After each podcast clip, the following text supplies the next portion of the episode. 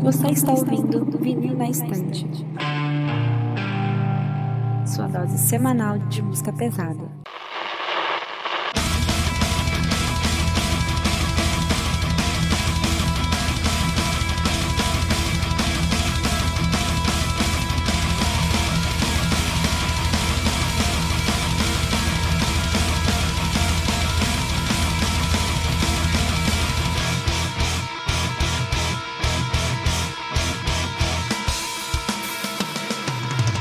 Olá, eu sou a Carole. Eu sou a Kati. Eu sou a Carol. Eu sou o Lucas. Eu sou o Paulo. Eu sou o Peralta. Eu sou o Takeo. E eu sou o Sander, e hoje nós viemos aqui para iniciar uma série que eu imagino que vai ter muitos episódios sobre, que é a série Álbuns da Nossa Vida, que eu tô chamando pessoalmente de Rinha de Álbum, porque a gente tá aqui para falar mal dos álbuns favoritos dos nossos amiguinhos, né? E no episódio de hoje a gente vai funcionar mais ou menos assim: cada um dos presentes hoje escolheu um álbum, todo mundo ouviu e a gente vai comentar sobre esse- esses álbuns. Então acho que não é tão complicado, acho que dá para entender já como vai funcionar. A gente tá aqui só para falar mal dos álbuns dos outros e acho que é isso. É, passando para lembrar vocês aqui que a gente está no Twitter, no Instagram, na- em todas as redes sociais como Vinil na Podcast, arroba VNE Podcast. Nós temos nossas contas no Medium também, que a gente publica alguns textos lá, algumas vezes. Ah, nós estamos fazendo vídeos no YouTube também e também no TikTok, geralmente isso é mais com o Peralta. Mas é, segue a gente em todas as mídias e bora pro episódio. I feel my body. I don't remember anything. What place is this? How did I get here? I don't understand what's happening. Am I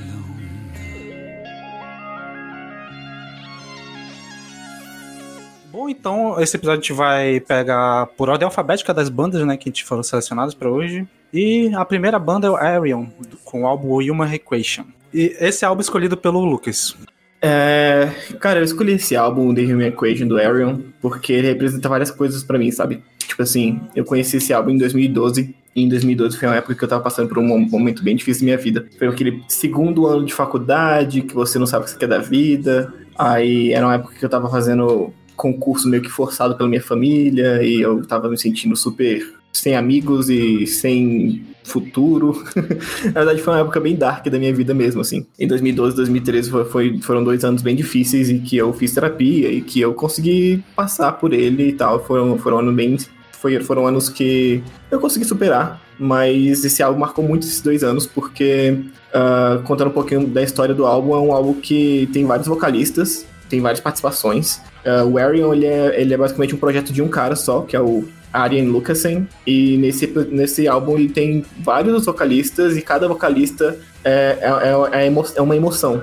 Tem a paixão, tem o, o medo, tem a esposa, tem o, tem o pai, tem o Mi, né, que é o principal, tem a fúria, tem o amor, tem o agonia. Então, assim, tem várias, várias emoções e várias e elas conversando entre si. E esse álbum me ajudou bastante, assim, a, a entender o, o que estava passando na minha cabeça também. Porque ao ouvir esse álbum e ouvir as emoções meio que brigando entre si e tentando entender o que estava passando na cabeça do, do protagonista, foi meio que entendendo o que estava passando na minha cabeça também. Então, assim, não foi o motivo principal por eu ter, eu ter passado por, por, aquela, por aquele momento dark na minha vida, mas esse álbum meio que marcou demais a minha vida, assim, porque ele mais a terapia meio que conseguiu me tirar disso. É... Não é um álbum ruim, tipo, eu, eu não achei ouvindo ele. Eu achei um álbum excessivamente longo. Eu achei que, tipo, pegou os, os principais vocais na época, assim, de prog, e, tipo, deixaram eles bastante genéricos, pra falar a verdade. Ah, a Marcela Bovio, do Stream of Passion, faz com que esse álbum seja extremamente cansativo pra mim. Ah, eu acho que é muito aquela coisa de colocar essas influências de prog, assim, uma coisa que o Steven Wilson foi fazer, tipo, no Raven That Refused to Sing, no Hands Cannot Raise, só que no caso dele ficou, tipo, acima do bom. Nesse caso, pra mim, é só mediano. E a, a história desse álbum também, eu fiquei, tipo, muito. Sabe, tipo, uma hora e quarenta pra isso, sabe? Tipo, você não tá escrevendo um filme. E, sei lá, o Arion tem um álbum melhor. Tipo, o álbum anterior. ah, e o The Source, por exemplo, são álbuns melhores. Mas é isso. Eu concordo que não seja o melhor do Arion, acho que tem, tem, tem álbuns melhores também. Agora falar que ficou meio. Eu acho que falar que, que os vocalistas são mal utilizados. Depende, depende do vocalista. Eu acho que o, o Michael do Opeth, por exemplo, ele é muito bem utilizado. E, sei lá, o cara que faz a razão, o Eric Clayton, eu acho ele um puta vocalista da hora, velho. Sim, esse foi o que mais me chamou atenção. Eu posso então continuar porque eu tenho um contraponto pro que o Paulo falou. Durante o episódio de hoje, vocês vão me ouvir usar o mesmo argumento pra falar sobre praticamente todos os álbuns da lista. Que é o meu argumento que eu até tinha citado lá no grupo de que pra mim dificilmente um álbum que tenha mais de oito músicas vai ser um álbum que vai conseguir me segurar tanto. E eu sempre vou achar que tem uma música ou outra que poderia ter tipo a menos. Se, se não tivesse tal música, o álbum ficaria um pouco mais enxuto, ficaria mais interessante de ouvir. Eu vou seguir essa regra pra todos os álbuns dessa lista, menos pra esse, porque eu acho que a exceção dessa regra é pra álbum conceitual. Eu imagino que, pelo menos eu tenho pra mim, que quando é álbum conceitual, acho que acho que é meio zoado tu querer tirar uma parte, uma música específica, porque tu vai tirar uma parte da história. Eu acho que não faz sentido. E apesar de ser um álbum muito grande, eu pessoalmente gostei, eu não me senti cansativo em nenhum momento ouvindo, eu gostei da- das vozes, da utilização das conversas e tal. É, eu quero voltar depois pra falar um pouco da parte do conceito do álbum, mas acho que pelo menos essa parte de duração, de utilização de vocais, eu achei que foi muito da hora. Eu acho que a duração do álbum é, é interessante porque, pelo menos pra mim, assim, tipo, eu sei que é, é longo, uma hora e quarenta é cabuloso e, e, sei lá, se você parar pra pensar, é um álbum que é totalmente pensado em ser teatral mesmo. Inclusive, eles lançaram um, um DVD bem teatral desse álbum com, com a maioria dos vocalistas originais. E, mas eu concordo contigo. E, e tem um negócio que, tipo assim, eu conheci esse álbum faz nove anos e hoje em dia as músicas, minhas músicas preferidas estão sempre mudando, porque tem muita música, então eu entendo. Caralho, 20 músicas, né, mano? Enfim. Então, mano, sobre os vocalistas, velho, eu gostei bastante da participação dos caras, principalmente o- os, os mais renomados, tipo o Michael Ackerfeld, o David Townsend e o próprio LeBrie muito bem. E, cara, eu gosto do disco porque ele dá uma bela variada, assim, tipo, tem passagens que vão quase pro rockabilly, tá ligado? Umas paradas bem bem diferente, diferentonas, assim, sabe? Só que aquele esquema, mano, uma hora e quarenta é foda, tá ligado? Não vou dizer que me cansou, mano, mas tipo, era aquele esquema assim, bah, eu tava ouvindo o álbum de manhã, e daí de tarde eu continuava ouvindo, e de noite eu ainda tava ouvindo o álbum, tá ligado? Isso me incomoda muito, mano, principalmente pra um álbum conceitual. Eu gosto de, tipo, pegar ele e ouvir numa tacada só, tá ligado? E ter que ouvir em partes, assim, por causa do- da duração, é meio. É meio complicado, velho. Principalmente nos dias de hoje, que todo mundo tá sempre numa loucura, todo mundo tá sempre correndo. Eu acho que é difícil ouvir um álbum conceitual desse tipo, tá ligado? É, as minhas opiniões são totalmente contrárias às opiniões do Paulo. É, porque eu amo álbum- álbuns conceituais e pra mim não é nada maçante. Eu ouvi tudo de uma vez só, assim, e parecia que no final tinha se passado, sei lá, meia hora. e é, eu já tinha ouvido uma música só da banda antes, então ela pra- era praticamente desconhecida pra mim, só conhecia de nome. E me surpreendeu, assim, eu amei. Sério, eu fui até procurar atrás da história conceitual do álbum depois. É, eu achei que os vocais femininos foram muito bem colocados. Inclusive, eu gosto muito da- das vocalistas que participam desse álbum. E ouvi algumas vozes conhecidas ali, né? Aí foi pro- fui procurar quem era. Aí eu pensei, nossa, pa- parece a Flor. Aí eu fui ver, era a irmã dela. Eu pensei, Pois é. ah, faz total sentido agora.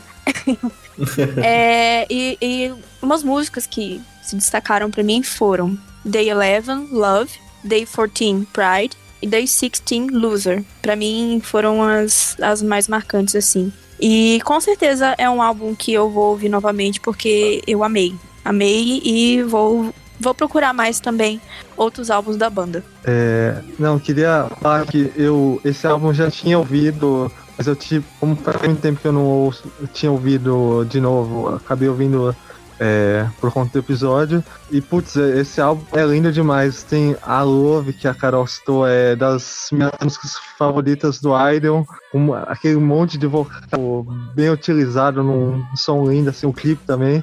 É, eu amo as participações. Ah, particularmente pra mim, é, atualmente ele é um álbum, tenho que concordar que é um álbum muito longo, assim, aí tipo, tem que reservar um momento pra ouvir ele, assim, eu torna difícil pra ouvir de novo, mas no momento especial eu ouvi, acabo ouvindo ele, sim. É, ele é longo pra caramba mesmo, ele, ele é longo e, e- e complica você querer entender o, todo o conceito do álbum e entender o que tá acontecendo se você for picotado, mas realmente, é, é bem longo. Eu não sei se foi só eu, mas eu tava fazendo esquema de tipo, como é um CD duplo, eu ouvia um CD e depois eu ouvia o outro. Então, tipo, sei lá, pra mim pareceu tranquilo. Bom, pra mim esse foi o álbum mais difícil de toda a lista pra ouvir, gente. Foi muito difícil ouvir esse álbum. A banda eu já tinha tentado ouvir alguma coisa, porque eu tenho amigos que gostam muito e sempre estão recomendando. E nunca me cativou. E daí, assim, pegar esse álbum também foi. Exigiu uma atenção, uma... não sei se é porque agora eu tenho preferido coisas mais pesadas e tal, então eu não tenho, eu não consegui ouvir mesmo, assim, foi bem difícil pra mim. Eu achei extremamente cansativo. É... Enfim, é isso. Me desculpa, Lucas, mas não rolou esse álbum para mim. Ah, eu entendo, eu entendo. Eu acho que quem gosta de coisas mais pesadas e coisas ma- menos formulaicas, ou então não tão prog, ah, porque acaba sendo um álbum prog, ele, ele usa um pouco de tudo assim no álbum, mas ao mesmo tempo ele é bem formulaicão assim e tal. Então eu, eu já esperava que pessoas que gostam de coisas muito pesadas e diferentonas não ia gostar, e quem gosta de, sei lá, Dream Theater, que nem a Carol, ia acabar gostando, coisa mais melódica, ia acabar, acabar gostando. É isso que eu ia normal. falar. pra mim foi fácil, né? Foi Pois é. Bom, o que eu pensei é que ouvindo esse álbum, talvez ele seja um álbum que eu chamei de cardápio, assim, do Arian. Porque é 20 faixas, 1 hora e 40 minutos, que de cultural a flautinha tem tudo que você possa imaginar. É, e aí depois, tentando entender o conceito do álbum, eu só consegui achar que, assim, de tantas emoções e sentimentos como personagens, a gente tava falando da Branca de Neve e os Sete Anões. O que eu achei engraçadinho pra combinar ali com o negócio, mas eu não fui muito atrás do conceito de fato. A partir dessa analogia dá pra perceber isso. Agora, falando mais sério, eu acho que do fundo do meu coração, tanto o Ackerfeld quanto o Devin Townsend foram um pouco mal é, aproveitados, assim, nos talentos que eles têm nesse álbum. Mas aí eu entendo que não era pra eles serem, tipo, estrelinhas, eles não seriam mesmo. Mas eu senti um pouco isso. É, e a minha principal crítica ao álbum é só que ele é muito longo, de fato. Mas fora isso, eu acho que é um álbum bacana. Eu não sei se eu revisi- revisitaria esse álbum, mas eu curti de fato e bastante a faixa Day 3 bem. Então acho que não voltaria, mas essa música é capaz que entre ali na minha lista de músicas pra ouvir depois.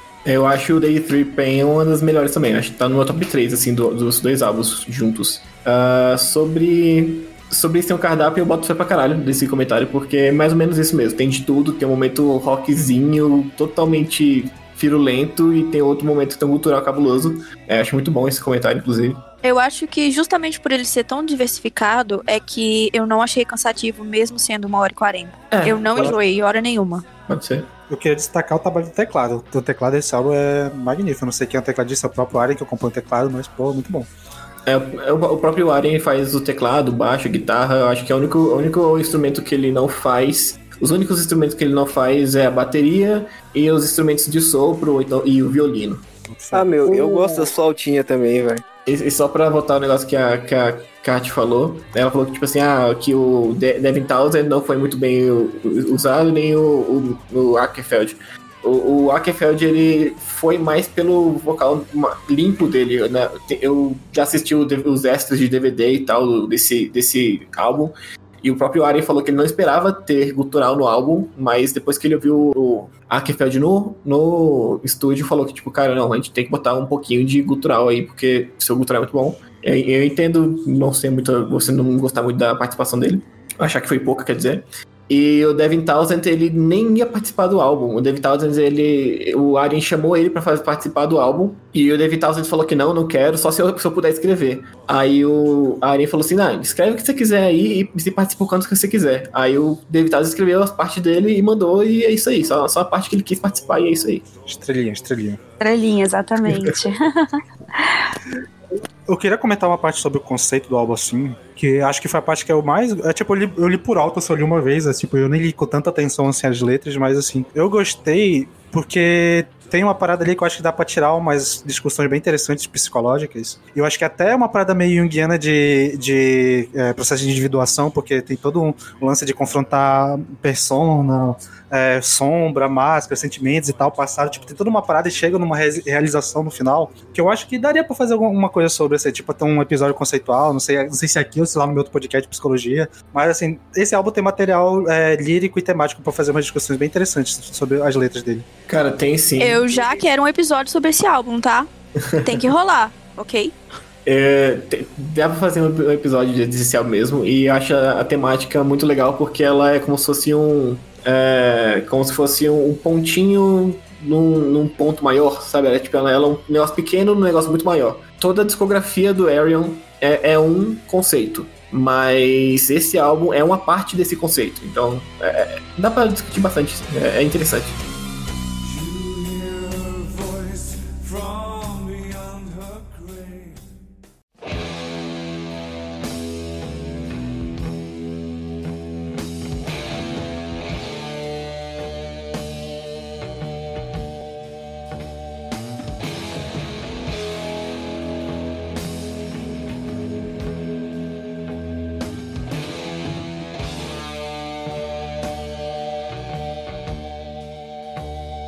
Bom, e o próximo álbum, o clássico do Black Sabbath com Paranoid Escolha do Takeo. Opa! Ah, então, eu escolhi esse álbum é, como um dos álbuns importantes da minha vida, que ele foi um dos primeiros que eu tive na adolescência lá, é, junto com os Iron Maiden e tal. É, e eu lembro que eu comprei ele eu, por, por 10 conto numa, numa lojinha lá no onde minha mãe trabalhava e tal. Aí eu lembro que eu ouvi- ele essa primeira vez e, putz, é, foi uma coisa assim que me trouxe um encanto, assim, pro. Um, junto com Iron Man, assim, é, um encanto pro metal, assim. Aí eu conheci o Under e tal, aí eu deixei um pouco ele na gaveta, assim, pro, é, na época comecei a gostar de Power Metal e tal. É, aí fui voltar a ouvir ele uns 5 anos atrás, mais ou menos, 4, 5 anos atrás. E, putz, o, o encanto ainda, ainda tava lá, de a sintonia da banda que, que eles têm, assim, de Ayomi com o, o Bill, é, com o Ozzy, com o baixista, me fugiu o nome agora, é, união, assim, de metal com o, alguns, uma influências de jazz, o, o Bill Ward, putz, a pegada dele é, é jazz pura, né? E, putz, é, é- eu, acho, eu acho um álbum, assim, é, de coração, assim, que eu, eu não pulo nenhuma faixa é, e que eu é, tem das minhas faixas favoritas também do Black Sabbath, que é Red Salad, tem Hand of Doom, que é um baita riff explosivo, tem é, Fade Will Boots, que é um encerramento de álbum maravilhoso, e tem, tem os, os clássicos também, né, o é, Paranoid, é, Iron Man é, War Pigs, que é, todo mundo já conhece assim, de tempos, mas é, ainda assim são baita músicas também. Ah, só pra encerrar, é, o, é um dos álbuns assim, que, é, como eu toco, é o, me dá uma motivação enorme assim, de ter banda. Dá vontade de tocar. Enfim, é isso. Cara, até as B-sides desse álbum são foda, velho. Que álbum desgraçado de lindo. É um álbum que moldou o gosto de metal de uma geração inteira e, de certa forma, definiu o que seria o, a raiz de muitas coisas dentro do metal pra sempre. Então, velho, não tem, não tem que falar desse álbum. É um clássico absoluto. Só me resta babar ovo desses senhores. Concordo com o Peralta. É, é um, um clássico, assim, que a gente não pode criticar de jeito nenhum, mesmo se você não for fã da banda ou do álbum, você não pode negar que é um dos álbuns mais importantes da história do metal. E eu tenho uma opinião polêmica agora, é que eu prefiro o cover do Megadeth, de Paranoid. É, é bem polêmico mesmo. Então, porque eu muita gente prefere o original, né? Mas eu prefiro o do Megadeth porque é mais rápido e eu gosto mais. Mas enfim, mas fora isso, álbum perfeito, né? Não, não tem mais nada a acrescentar. É chover no molhado. A Paranoid, ela inclusive é uma música que eles fizeram de última hora, de improviso. E que mostra a genialidade do, do Tony Iommi como Riff Master, né, cara? O cara é muito bom, bicho. Nossa. Ah, sobre esse álbum, cara, é... pra tentar falar umas coisas diferentes, assim. Eu acho que é, é muito louco, tipo, como ele é. Querendo ou não, pra maioria das pessoas, 90%, 90 das pessoas que gostam de metal, ele é uma porta de entrada. Pra... E é impossível fa- falar diferente. E, cara, qualquer música desse álbum, você pega ela e você fala, tipo, qualquer banda queria lançar uma, uma música desse álbum, sabe? Tipo assim, sei lá, se o Metallica tivesse lançado Iron Man, seria uma das melhores músicas do Metallica, sabe? E fora isso também, tipo assim, é, é muito louco você parar, parar pra pensar no contexto da época.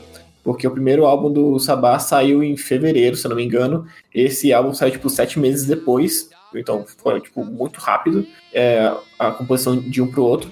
E, cara, é muito louco como eles meio que forjaram todo o caminho, sabe? Tipo assim, eles, com esse álbum e com o primeiro álbum, eles meio que abriram as portas pra todo, tipo, toda uma, uma sonoridade nova, assim. Antes deles, ninguém nunca tinha feito uma parada tão dark, tão pesada, tão, sei lá, chega a ser realmente, tipo, triste algumas coisas, algumas, algumas letras. E, pô, é muito bom, cara. É, é muito maluco, assim. E eu acho que Hand of é uma música que é muito. ah, o povo não, não leva ela tão a sério quanto ela deveria ser levada, sabe? Eu acho que é uma das melhores músicas do Sabá, assim. Só complementando, é, eu acho que até o. Eles não tinham também muita noção que, tipo, tava surgindo com estilo, né? Você sente que eles estavam fazendo o que eles gostavam, né? É, é pesado, mas você sente um, um pouco de viagem lá no Planet Caravan, você sente um pouquinho de jazz no, nos solos da Electric Funeral.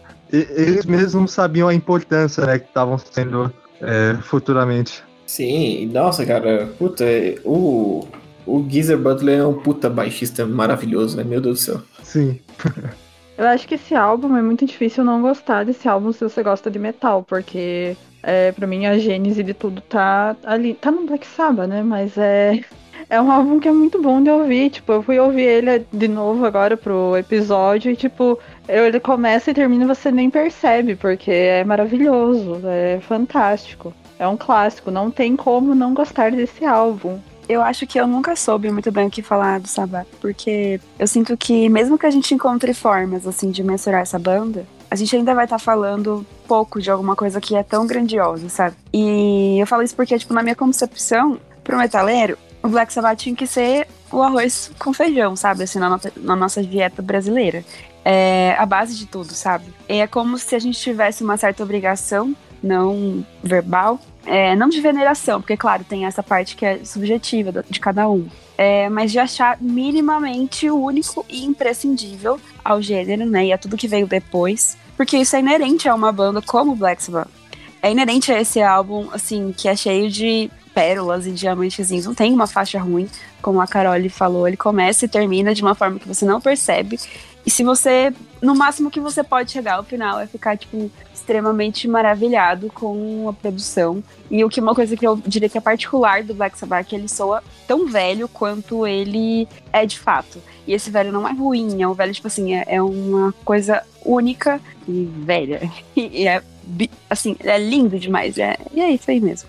Ô, Kati, não sei se tu sente a mesma coisa, mas o Saba soa como, sei lá, uma magia milenar, assim, tá ligado? É um Sim, cântico pro- profano milenar, assim, que tu vê que é um bagulho que é da raiz da parada, assim, tá ligado? Isso tem muito Exato. a ver com essa, com essa produção sujaça, assim, mano. Isso é muito foda, tá ligado? É muito bonito, assim. Dá vontade de chorar, de verdade.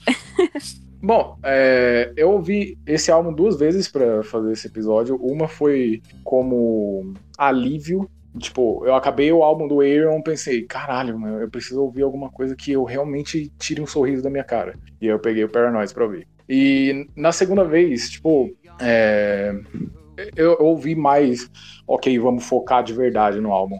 E cara, é, tem razão pra esse álbum e a banda ser citada do jeito que é, sabe? Tipo, é, em, em algum momento do episódio vocês vão ouvir a gente falando de álbuns que a gente pode discutir se são álbuns, alguns dos melhores álbuns do metal em geral, assim. Esse é um dos melhores álbuns da história da música. Existe uma razão pra você discutir, porra, Megadeth talvez seja melhor que Metallica, Judas Priest talvez seja melhor que Iron Maiden. Black Sabbath e esse álbum principalmente são comparados com coisas tipo Pink Floyd, Radiohead, Beatles. Então, tipo, esse é o tamanho da coisa. Tipo, isso é a base do gênero. E é uma base que se mantém atual até Ô, hoje. Paulo, E- só uma coisa, Radiohead não precisa tá aí, né, meu? Puta que pariu. Eu tava achando isso muito estranho. é, continua sendo uma base do gênero e continua sendo uma coisa, tipo, extremamente atual e continua melhor do que 99,9%, talvez 100% mesmo, do que toda e qualquer banda já lançou. É isso. Beleza, então bora lá, né? Bem, é, começando, eu vou dizer que assim, desse meu problema que eu tenho com heavy metal clássico, acho que de longe Black Sabbath é a banda que eu mais tenho apreço. Muito mais do que Iron Maiden, do que Judas Priest. Tipo, eu acho que a- o, som, a- o som do Black Sabbath é o único. Tipo, não- eu não consigo confundir, eu não consigo achar genérico. Posso até não curtir tanto algumas coisas, mas eu, eu consigo ver que ele é, ele é o único do jeito dele. E assim, a minha impressão sobre esse álbum, particularmente falando do álbum Paranoid, assim, que ele é um álbum que ele é, Naquela minha argumentação sobre duração de álbum, ele é um álbum que tem uma duração perfeita. Tipo, não tem nenhuma música mais, nenhuma música menos. Ali, tipo, ele, ele tá feito do jeito que ele tá. Tá muito bom. Só que, é, tipo, ele é um álbum pra mim que tecnicamente é perfeito, mas ele não tem músicas que me chamaram tanto a atenção como quando eu ouvi o, o primeiro álbum deles. Tipo, eu, eu diria que é um álbum que todas as músicas são nota 8, mas não tem nenhuma música nota 10 pra mim. Coisa que no primeiro, no, no, no debut do Black Sabbath tem. Nesse aqui não tem pra mim. Mas é um 8, né? Então não é uma nota ruim, mas tipo, sei lá, tipo, ele é um álbum que flui de uma maneira, ele vai, começa de jeito e termina de jeito. Tipo, tem umas horas, que até o que o Takeo falou, que é tipo, mais influência de jazz, que eu ficava um pouco mais animado, mas tipo, era tão pouquinho que, sei lá, se tivesse um pouco mais, eu ia gostar, mas acho que pra época já era o suficiente. Então, sei lá. Mas acho que é isso. Eu acho que é um álbum que ele é tecnicamente perfeito, mas sei lá, ele não me soa como se fosse o melhor da banda, ou como se fosse o que eu fosse mais gostar da banda, sei lá. Eu acho que tem coisas que eu não posso explorar do, do Black Sabbath que vão me agradar mais do que esse álbum. Nossa, É engra- Sander. É engraçado, porque eu, eu concordo com isso. Eu também acho que ele não é o melhor da banda pra mim, assim. Eu tô aliviada, que eu achei que eu, tinha- eu teria que bater no editor do, nossa, do nosso podcast. e no fim das contas, foi suave, Sandro. Muito obrigada, não apanhou dessa vez. Eu, eu tava com medo de ser massacrado, isso sim. É, e a, sobre o lance jazzístico, eu acho que o, o King Crimson, eles foram pro lado mais assim da coisa na mesma época de lançamento, né? Que o Sabá foi mais pro lado pesado. Aí o King Crimson começa pesado, mas depois se avoa.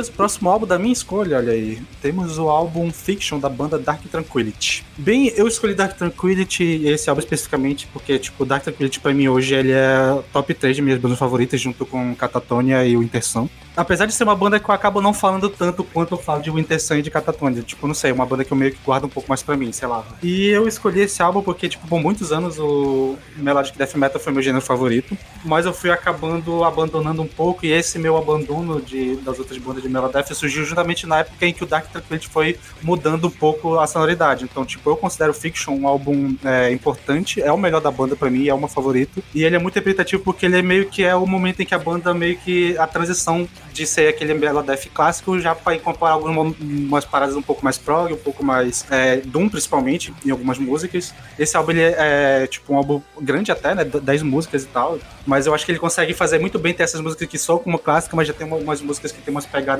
como umas novidades, umas partes que eles vão trabalhar a partir dali. E, e, tecnicamente eu acho ele álbum assim. Eu não tiraria uma música, eu vou até quebrar minha própria regra, mas deve ser porque eu sou fã, mas eu acho que desses, da setlist do álbum, eu acho que não tem nenhuma música que eu não goste. Mas assim, eu poderia dizer que principalmente da sequência ali da Blinded Heart, que é a quarta música até a última, que é Mudando the Magic, tipo, é uma sequência perfeita e que todas as músicas são fantásticas. Então é uma forma de, de explorar o gênero pra banda que praticamente criou o Melodeath, né, junto com In Flames e At The Gates lá nos, nos anos 90. Ter essa virada pra um gênero que praticamente só eles exploram e depois o, o Insomnio veio fazer um- uma parada um pouco mais parecida, mas que nesse momento, em 2007 principalmente, era, um, era, era uma novidade. E tipo, ainda não tava com tanto pé no Doom assim, mas esse álbum ele já começa a dar uma, acertada. E o trabalho de teclado desse álbum é uma das coisas mais bonitas que eu já ouvi, porque é muito. ape- Apesar de ter muita banda que usa teclado no metal, é raro tu ver uma banda que usa teclado que usa o som do piano puro no, no som, em vez de ficar botando efeito de modulador. E principalmente nos refrões, a melodia que eles colocam de teclado, cara, eu acho uma coisa muito bonita. E, sei lá, uma época que a banda tava numa formação perfeita, tipo, é realmente é, esse álbum é, mora no meu coração. Então, é, eu, gost, eu só conhecia a banda de nome, então foi o primeiro contato que eu tive com essa banda. E assim, eu gostei. Aliás, um spoiler pro, pros ouvintes, eu gostei de todos os álbuns que eu ainda não conhecia. Mas enfim, eu gostei. Amém. Gostei desse álbum. E sobre o teclado ter o som de piano puro, eu- eu concordo, achei muito bem colocado nas músicas. A atmosfera das músicas também é bem legal. É, só que em relação ao vocal, é, eu achei um vocal meio genérico. É uma coisa assim que. Um vocal assim que não me impressionou. Vocal que provavelmente eu já ouvi em outras bandas que eu não me lembro. Sabe, o vocal é. Seria o, o que eu deixaria assim. De que eu trocaria nesse álbum. E eu gostei bastante das, das músicas Blinded Heart, Misery's Crown, The Mundane and the Magic, que eu gostei bastante dos vocais femininos no- na música. Vocês já perceberam, né, que eu gosto bastante da, da mistura de femininos e masculinos. E, enfim, é um álbum Pois. bom, mas não me impressionou. E eu não sei se eu ouviria novamente. Então, meu, em partes eu concordo com a, com a Carol. Eu não acho que é um álbum assim de explodir cabeças. Só que eu acho ele bem executado, assim, sabe? O vocal realmente nas partes mais rasgadas e culturais ele é meio genérico, assim, mas isso faz parte, é algo que às vezes ocorre com o death metal. Só que assim, mano, eu acho principalmente na. Que é a Misery's Crown, que tem. Ela é majoritariamente com vocal limpo, né? Eu achei bem legal, meu. Tem uma pegada bem soturna, assim. Achei bem maneiro. E a Inside the, Inside the Particle Storm também é bem interessante. Enfim, no geral, eu acho ele um álbum um, bom, muito bem executado, assim. Só que não é um álbum que vai me impressionar também, ou que eu vou ficar tipo, caralho, que vontade de ouvir um Dark Tranquility, tá ligado? Não, achei legal, de repente, se o Sander me, me recomendar outra coisa da banda pra ouvir mais pra frente, eu me interesse sim, só que esse álbum eu achei ok, assim, legal, não me ofendeu, bom, bem executado, mas também não vai entrar muito na minha playlist, assim, sabe? É, só pra defender a parte do vocal em si, eu acho que até acho que é um pouco injusto. A gente, eu acho que o Michael Stein, principalmente, ele é um dos, dos caras que definiu o que seria o vocal do death metal. Então, tipo, Tira of Bodom, In Flames, é, Arch Enemy, é, a todas essas bandas que surgiram de, com esse tipo de vocal, eles meio que surgiram depois do Stein. Então, tipo, ele meio que definiu o que seria o vocal e a galera veio depois. Então, tipo, eu, eu pago um pau pra ele porque eu acho ele, ele é um dos meus vocalistas de, de death metal favorito, porque ele tem um vocal que é muito claro, tu consegue entender o que ele tá falando. Tipo, eu acho que até vou perguntar isso pro Lucas depois, pra ver se ele teve essa perce- percepção. Mas ele tem um vocal que tu consegue entender as palavras que ele tá falando, apesar de ser um, um vocal bem agressivo. Então, Sander, eu Ai. acho que eu achei genérico justamente por eu já conhecer os vocais de todas essas bandas que você falou aí que vieram depois deles. Aí talvez eu tenha tido essa percepção por causa disso. Sim, sim, eu entendo, eu entendo. Eu acho que, como a- a- tipo, apesar de eles terem criado o gênero, a banda não é tão hypada quanto essas outras, ele fica meio esquecido no churrasco. Não, eu tô ligado, eu, eu de repente foi isso também, mano. E quanto tu o, o que tu falou a respeito da dicção dele, assim, das palavras soarem muito claras e tudo mais, isso realmente é um mérito, assim, eu, eu notei e isso é muito legal, porque, cara, gutural grunhido de porco é meio embaçado, né? Eu também nunca tinha ouvido Dark Tranquility na vida. É, foi meu primeiro contato e, tipo, eu acho que esse álbum me pegou. Principalmente aí eu difiro dos demais nos vocais. Mas por quê? Porque eu comecei a ouvir e falei, cara, já ouvi isso aqui em algum lugar. É, e talvez tenha sido um primeiro momento, nossa, é bastante genérico. Mas depois eu pensei diretamente no In Flames. E aí eu fui lá xeretar e ele fez o Lunar Strain do In Flames. Eu falei, ah, tá vendo, tava aí. A coisa toda. E sobre o álbum em si, é, as três primeiras faixas elas me prenderam muito, tanto que eu ouvi as três, tipo, umas cinco vezes seguidas, tipo, excluindo as demais da playlist, pra depois ouvir completamente. É, e pra mim, o único defeito de Fiction é quando o vocalista começa a fazer vocais limpos. Por quê? Porque ele faz uma mistura de uma coisa que eu odeio, de um vocal que eu odeio, com um vocal que eu gosto, que é o que eu odeio, o Peter Steele, e o que eu gosto, o Tio Lindemann. Ele junta essas duas coisas e fica péssimo. Então, tipo, eu só ficava, por favor, volte pro cultural. Eu odiei essa parte. e outra coisa, Melodic Death Metal, sem solos. Ah, para, né? Então, foi a minha única crítica. É, eu já conhecia a banda, já tinha escutado algumas coisas dela, já teve outras épocas da minha vida que eu até andei escutando assim frequentemente. E eu gosto, é tipo, é uma banda que eu categorizo na minha cabeça como banda pra lavar louça. Que é um álbum muito tranquilo pra você escutar quando você tá concentrado em outra coisa, lavando a louça, sei lá, arrumando a casa e tal. E. Mas não tem tanto um apelo assim, tipo, não é uma banda que me conquiste tanto. Não é aquela coisa que eu seja assim, nossa, hoje eu preciso escutar tal álbum, porque ele é uma obra de arte, mas é um bom álbum. Banda pra lavar a louça eu achei sensacional. Ô, Sander. Sander, só um parênteses aqui, que eu não procurei saber da origem da banda. Mas eles são da Suécia? Sim. Ai, mas De eu sabia. Especificamente de. Sabia. É- Essas bandas da Suécia, ali, eles têm um... Parece que eles têm uma identidade própria, né? É, aproveitando ó, a, onda da Carol, é, eu também eu acho uma banda bem gostosinha de ouvir assim. Eu achei o eu nunca tinha ouvido um álbum inteiro dele, já tinha ouvido umas músicas é, isoladas, inclusive tinha ouvido Misery, Misery Straw e tem uma música de outro disco que eu amo, que é a Terin, mas eu, eu acho um álbum bem gostosinho de ouvir, mas é bem gostosinho assim de, de pano de fundo. não, não desmerecendo, mas é, que não me prendeu também, não. Mas é, é eu, eu também não, não ando ouvindo muito é, death metal no geral, é, death melódico. Já tive mais minha época que eu ouvia mais e me bate uma nostalgia, mas é, me bate mais uma nostalgia com Shield of Bottom, Ark Enemy. Eu acho que esse álbum, especificamente, eu acho que ele é o álbum mais marcante da banda, mas eu acho que ele funciona muito bem com essa transição das duas fases da banda e tal. Mas tem álbuns anteriores que são mais marcantes, tem álbuns que vêm depois que também são mais, mas eu acho que esse foi marcante pra mim porque, tipo, ele é muito bem executado e tal. Ah, e eu, eu fiquei impressionado com esse lance do, das teclas, mesmo piano. Eu sen- senti até um clima meio gótico em alguns momentos, assim, gótico, esse peso. é, E, enfim, eu, eu gostei. Cara, é, eu conheci Dark Tr- Tranquility é, foi ano passado, quando a gente foi falar da- do álbum Moment. Não conhecia nada deles. E é, o que eu falei pro, pro Moment meio que falo pro Fiction também. Tipo assim, eu, eu acho muito foda como eles conseguem fazer um death melódico que consegue ser é, coeso e conciso em menos de 5 minutos na maioria dos tempos, sabe? Tipo, é muito, muito da hora isso, eu acho muito maneiro.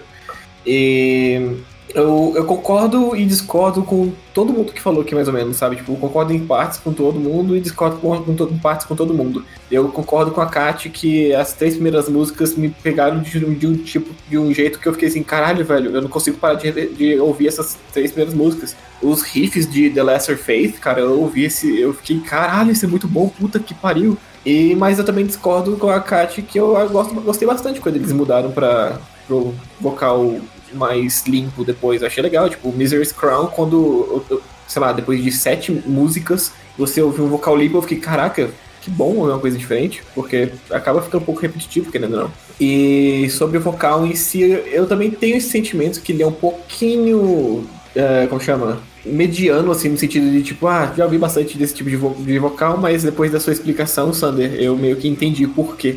E e realmente, assim, eu acho que a dicção dele é muito boa. Tipo, a a dicção dele, eu não lembro do do nome do vocalista, mas a dicção dele é muito boa e dá pra, dá pra entender o que ele tá falando. Não é tão boa quanto o Ackerfeld ou então quanto o vocalista do Amon Amarth, por exemplo, que eu acho que o vocalista do Amon Amarth faz uma parada que eu fico assustado com boa a dicção dele. Mas é, é ainda dá, dá pra entender tudo que ele tá falando e é, é muito bom. Eu gostei bastante do álbum. Eu, é uma banda que eu tenho preguiça de entrar nela de vez, de me meter a cabeça, mas ainda vou fazer isso, porque os dois álbuns inteiros que eu ouvi são muito bons e eu tô pra, eu tô pra conhecer a banda de verdade e, e- e entrar nesse mundo do Melodeath.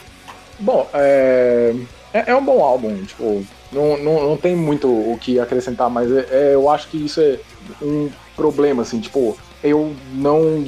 Eu não lembro do álbum, sabe? Tipo, Nothing to No One é a única música que eu lembro, porque eu achei ela, tipo, muito boa. Esse lance de, tipo, o Michael Stein é um vocal genérico, eu não, eu não. Tipo, pode ser, mas dos genéricos, assim, ele é o melhor. E sei lá, ao meu ver, o Dark Tranquility tem álbuns melhores, anterior, anteriores a esse. Tipo, o próprio Character, que é um álbum antes desse, e o The Gallery, que é, eu tenho como, sei lá, o melhor deles, assim. E uma coisa que as- assina embaixo do que a Kat falou é que eu gosto do meu Melodeath com solos. E aqui é nada, basicamente. É, é- é uma boa banda, uma boa cozinha, mas eu fico tipo, ok, beleza. Bom álbum. Próximo. É, bom, então, só pra finalizar, é, eu, eu queria dizer que é, eu sou um pouco chato com, quando eu vou escolher minhas músicas favoritas de, de álbuns, assim, tipo, normalmente, é, para me escolher uma música que fique marcada, normalmente uma por álbum e tal. E esse álbum, ele também é um pouco marcante pra mim, porque ele consegue ter não só du- duas músicas favoritas da banda, mas tem duas músicas nesse álbum que são minhas favoritas da vida, porque eu amo a música, eu amo a letra, o andamento tudinho, que é a já citada Inside the Particle Storm e a Tema da In The Magic. Inclusive, eu choro ouvindo Tema da In The Magic. Tipo, é um álbum que tem esse tudo que vocês falam, mas ele consegue ter duas músicas pra mim que são, tipo, nível que pouca banda pra mim, do que eu gosto de música, fizeram. Então, caralho, eu acho fora do caralho.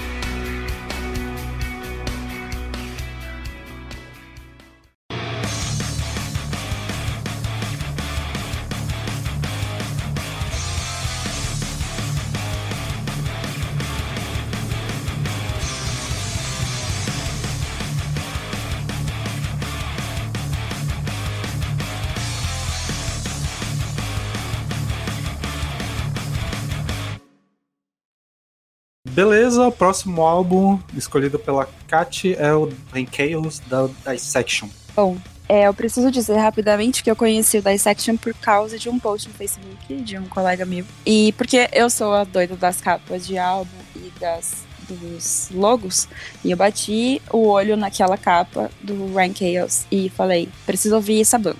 E assim, preciso dizer que é, para muitas pessoas o Rain Chaos não é o melhor álbum do Dissection. Mas pra mim, ele se trata de um álbum excelente, justamente por conta das letras, que elas foram muito bem construídas. É, eu já comento um pouco. É, e elas casam com as músicas que são bem marcantes, ainda que sejam muito diferentes dos dois é, outros álbuns da banda. É, ele não é exatamente um álbum que chega a ser conceitual, mas ele é dedicado a Azerat, que é tipo uma espécie de ah, entidade complexa formada por 11 deuses anticósmicos. O que, que esse anticósmico significa? Esses deuses existiriam desde que o mundo era apenas caos. E por isso que o Ranqueios tem 11 faixas. Teoricamente, cada uma delas é dedicada a um desses deuses.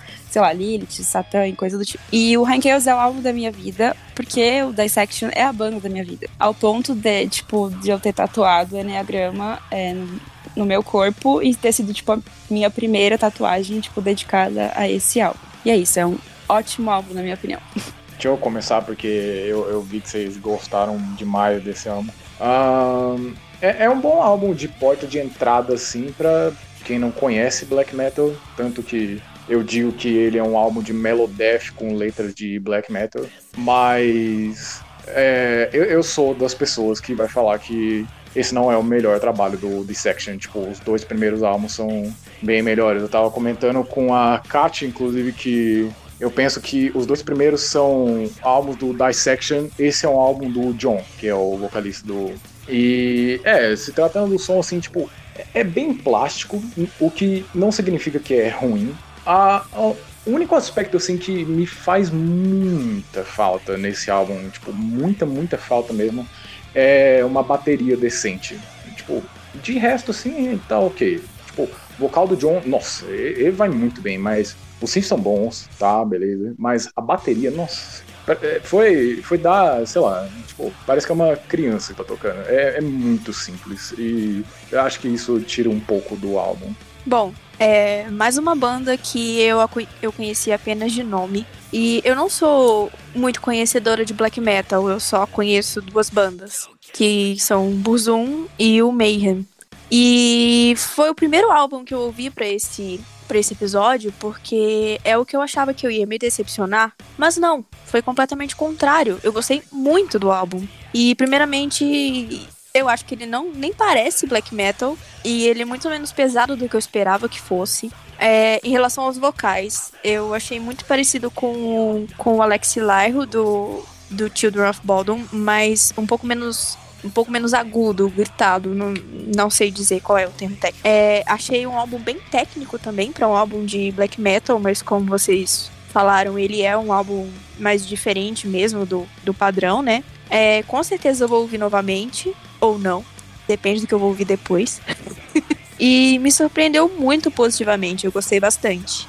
O que a Carol e o Paulo falaram é meio, mais ou menos aconteceu comigo também. É, porque eu também ouvi esse álbum primeiro de todos, porque eu tinha o sentimento que eu ia acabar odiando. Falei, porra, puta, Dissection, aí falaram que é meio black metal, eu falei, puta, não vou ouvir essa merda e acabar logo com isso, sabe? Tipo, vamos gostar do pior pro melhor. Mas, cara, foi muito bom, eu adorei esse álbum. Eu achei ele. Também eu não achei ele tão pesado quanto eu imaginava que ele seria. Assim, é bem pesado, é bem pesado, mas eu estava esperando um- uma coisa bem diferente. Até quando eu ouvi, eu achei até estranho. Falei, cara, isso aqui é black metal? Aí falaram, ah, é meio melodeath. Eu falei, para, mas por que, que eu tô pegando a vibe meio trash do Sodom aqui, mais devagar? Sei lá. Não sei, é, na minha cabeça é um álbum que não é black metal, mas sei lá, é, um- é realmente um melodeath com um vocal diferente e eu não sei, eu, eu gostei bastante desse álbum, achei ele maravilhoso. Tem umas músicas de tipo Starless Aeon e Black Dragon que eu fiquei, caralho, é muito bom isso, é muito, muito bom. O Ray Chaos mesmo é, é ótimo. Mas o que o Paulo falou, eu concordo cabuloso, assim, eu concordo no nível que eu não consegui ignorar depois que eu percebi que, cara, a bateria realmente é uma coisa, tipo assim, parece que foi um cara de heavy metal clássico que, que pensou em fazer essa bateria, sabe? Tipo, é, é pá, pá, pá, pá, nossa, tá na hora do fio, tudo pá, pá, pá, pá, pá, pá, sabe? Tipo, é, não, não- é a mesma coisa sempre, sempre, sempre, sempre, sempre, sempre. Aí eu fico, cara, você podia ter dado uma firulada um pouquinho mais, assim, você tem Ô, espaço Lucas, pra isso, sabe? Eu vou praticamente parafrasear o Lucas. Cara, foi uma puta surpresa, mano. Porque eu esperava um álbum de black metal. E pra mim isso não soa como black metal, tá ligado? Pra mim o... esse disco soa praticamente como um melodeath, com uma pegada um pouquinho mais sombria aqui e ali, tá ligado? Só que, mano, foda pra caralho, como a, a Carol disse, tipo, tem um quesinho ali de Children of Bodom, que é bem interessante. E, meu, pra mim, as minhas faixas favoritas que mais me chamaram a atenção foi a Black Dragon e a God of Forbidden Light, que é, a- eu acho que é a favorita da Kat, que inclusive é o- Obrigada, meu pai. é o nome do, dela no Twitter. Eu, eu acho que por causa disso eu ouvi com um certo. com um cuidado a mais, pensei, não, essa música deve ser foda, tá ligado? E cara, que puta música massa, mano. É, acho que foi o Paulo que falou que é o álbum mais diferente dos outros ou algo do tipo. É, eu fiquei com medo de procurar outros álbuns da banda e me decepcionar por serem tão diferentes desse, sabe? E agora com essa polêmica aí, que ó, não sei não. É só a É, pegada deles, Carol, que é tipo, eles são muito mais black metal do que, acho que talvez que você tenha conhecido, assim, mais cru, do que de fato é o Rank Chaos. Então, se você não é tão puxado pro black metal, ou se você não acostumou a ter ouvido ainda, você talvez só vá curtir o vocal, porque o vocal é a mesma coisa, né? Mas a bateria é mais agitada, ela existe melhor nesses outros álbuns. Porque eu gosto desse álbum pra cacete. Mas eu concordo que a bateria é, a palavra pra ela é monótona, não tem outra. O cara compô- compôs a bateria realmente com sono, sem montagem nenhuma. Parece que foi um músico contratado, tipo assim, ó, vou te pagar assim, o salário mínimo pra você fazer o seu trabalho aí, é isso. Largou o cara e falou, vai. É, eu tenho escutado esse álbum quase todos os dias. O dia que eu não escuto é porque não sobrou tempo pra escutar ele, mas eu realmente fiquei completamente apaixonada por esse álbum. É, eu não esperava que eu não fosse gostar dele, porque eu, eu tenho gostado de coisas mais pesadas eu esperava mais peso dele, mas aí não sei, ele é perfeito, era tudo que eu queria ouvir naquele momento. Enfim, é essa minha declaração de amor a esse álbum. É, então, eu, assim como quase todos aqui no recinto, eu também fui pego de surpresa. Eu já me senti, sei lá, num filme de Star Wars, só que com guitarras sinistras e tal. Uma abertura parece de cinema até. Eu fiquei, eita caralho. E as duas primeiras faixas, inclusive, putz, eu, eu já fiquei é, maravilhado, assim.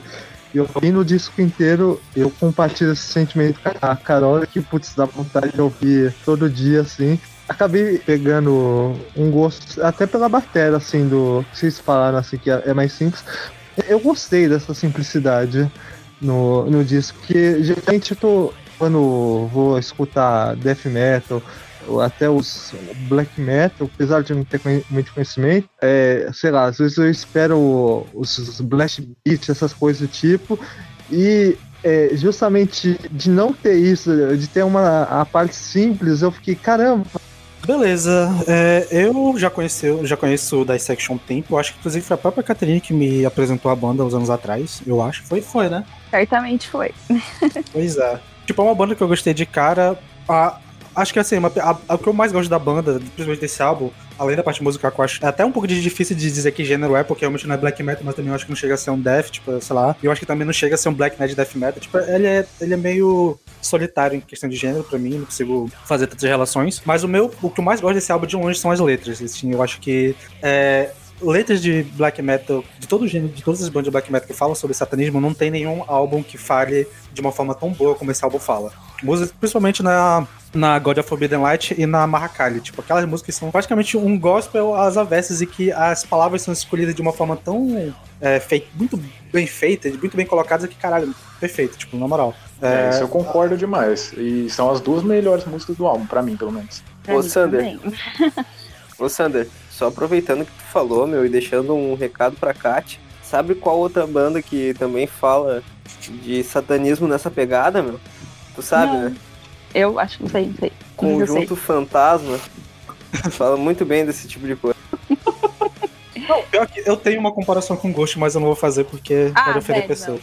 Acho Não, agora você tem que fazer, velho. Agora você tem que fazer. Eu acho que até uma coisa que tem em comum com Ghost, que eu acho que se, pra quem acredita em satanismo, essas coisas, eu acho que tanto o Dissection quanto o Ghost são as bandas que fazem, fariam um rolê mais efetivo do que todas as outras bandas que fazem algo mais por, por estilo, por coisa tipo, a, a música pela música em si, ela funciona como um cântico de adoração. Cara, vocês me magoarem muito botando esses dois nomes juntos assim, ó.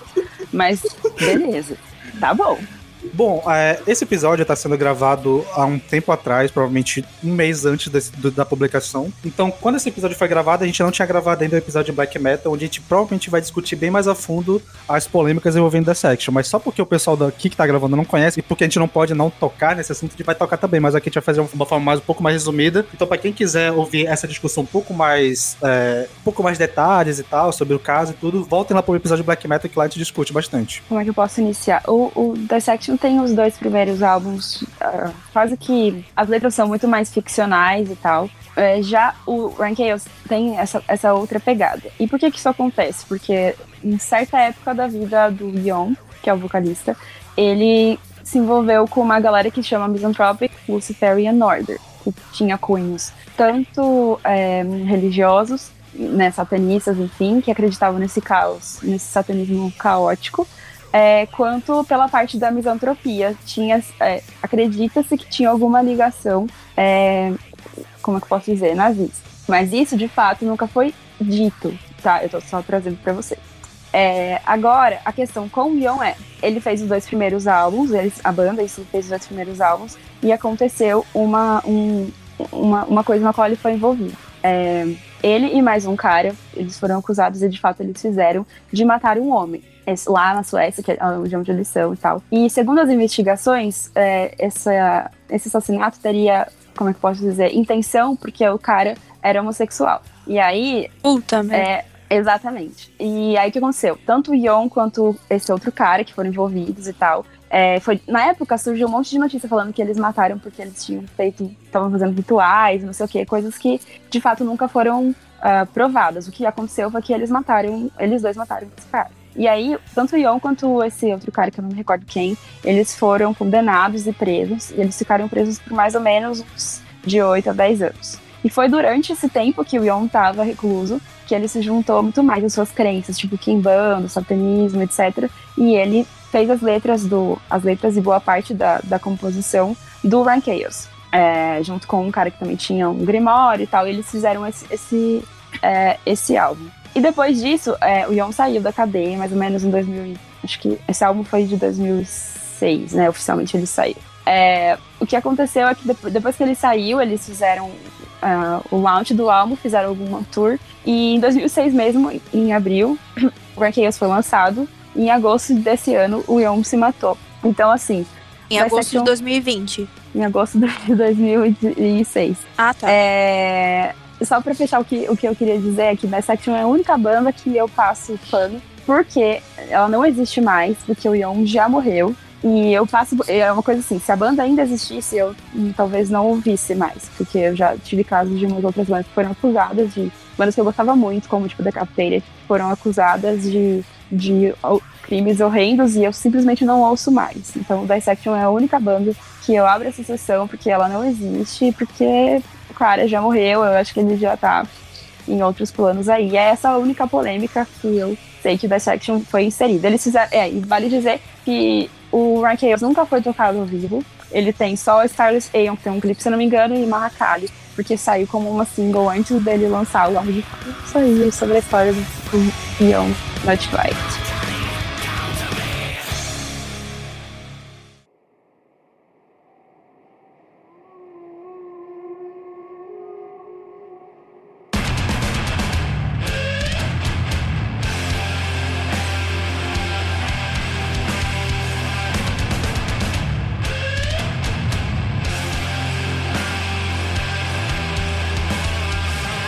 para surpresa de todo mundo no podcast, o álbum que o Peralta escolheu é o From Mars to Series do Gojira. Quem diria, não é mesmo? Quem diria? O álbum que eu tenho tatuado na minha pele. Enfim, mano, o que, que eu vou dizer? Diferentemente do Dissection, o Gojira jamais nos decepciona, pois são todos fofos protetores dos animais. Enfim, a minha relação com esse álbum foi que ele, de certa forma, mudou muito a minha concepção uh, do metal moderno no geral, assim? Porque eu tava numa fase que eu tava muito apegado a uns sons melódicos e não saía muito daquilo. E, cara, quando eu ouvi o, o From Mars to Sirius pela primeira vez, mano, foi um bagulho de explodir a cabeça, assim, eu pensei, caralho. Então, isso aqui que é a porra do metal moderno, tá ligado? E, mano, na minha opinião, esse, esse disco ele é a combinação perfeita do prog com o death metal e com influências mais atmosféricas. É tudo na medida certa. Eu não tiro uma única faixa.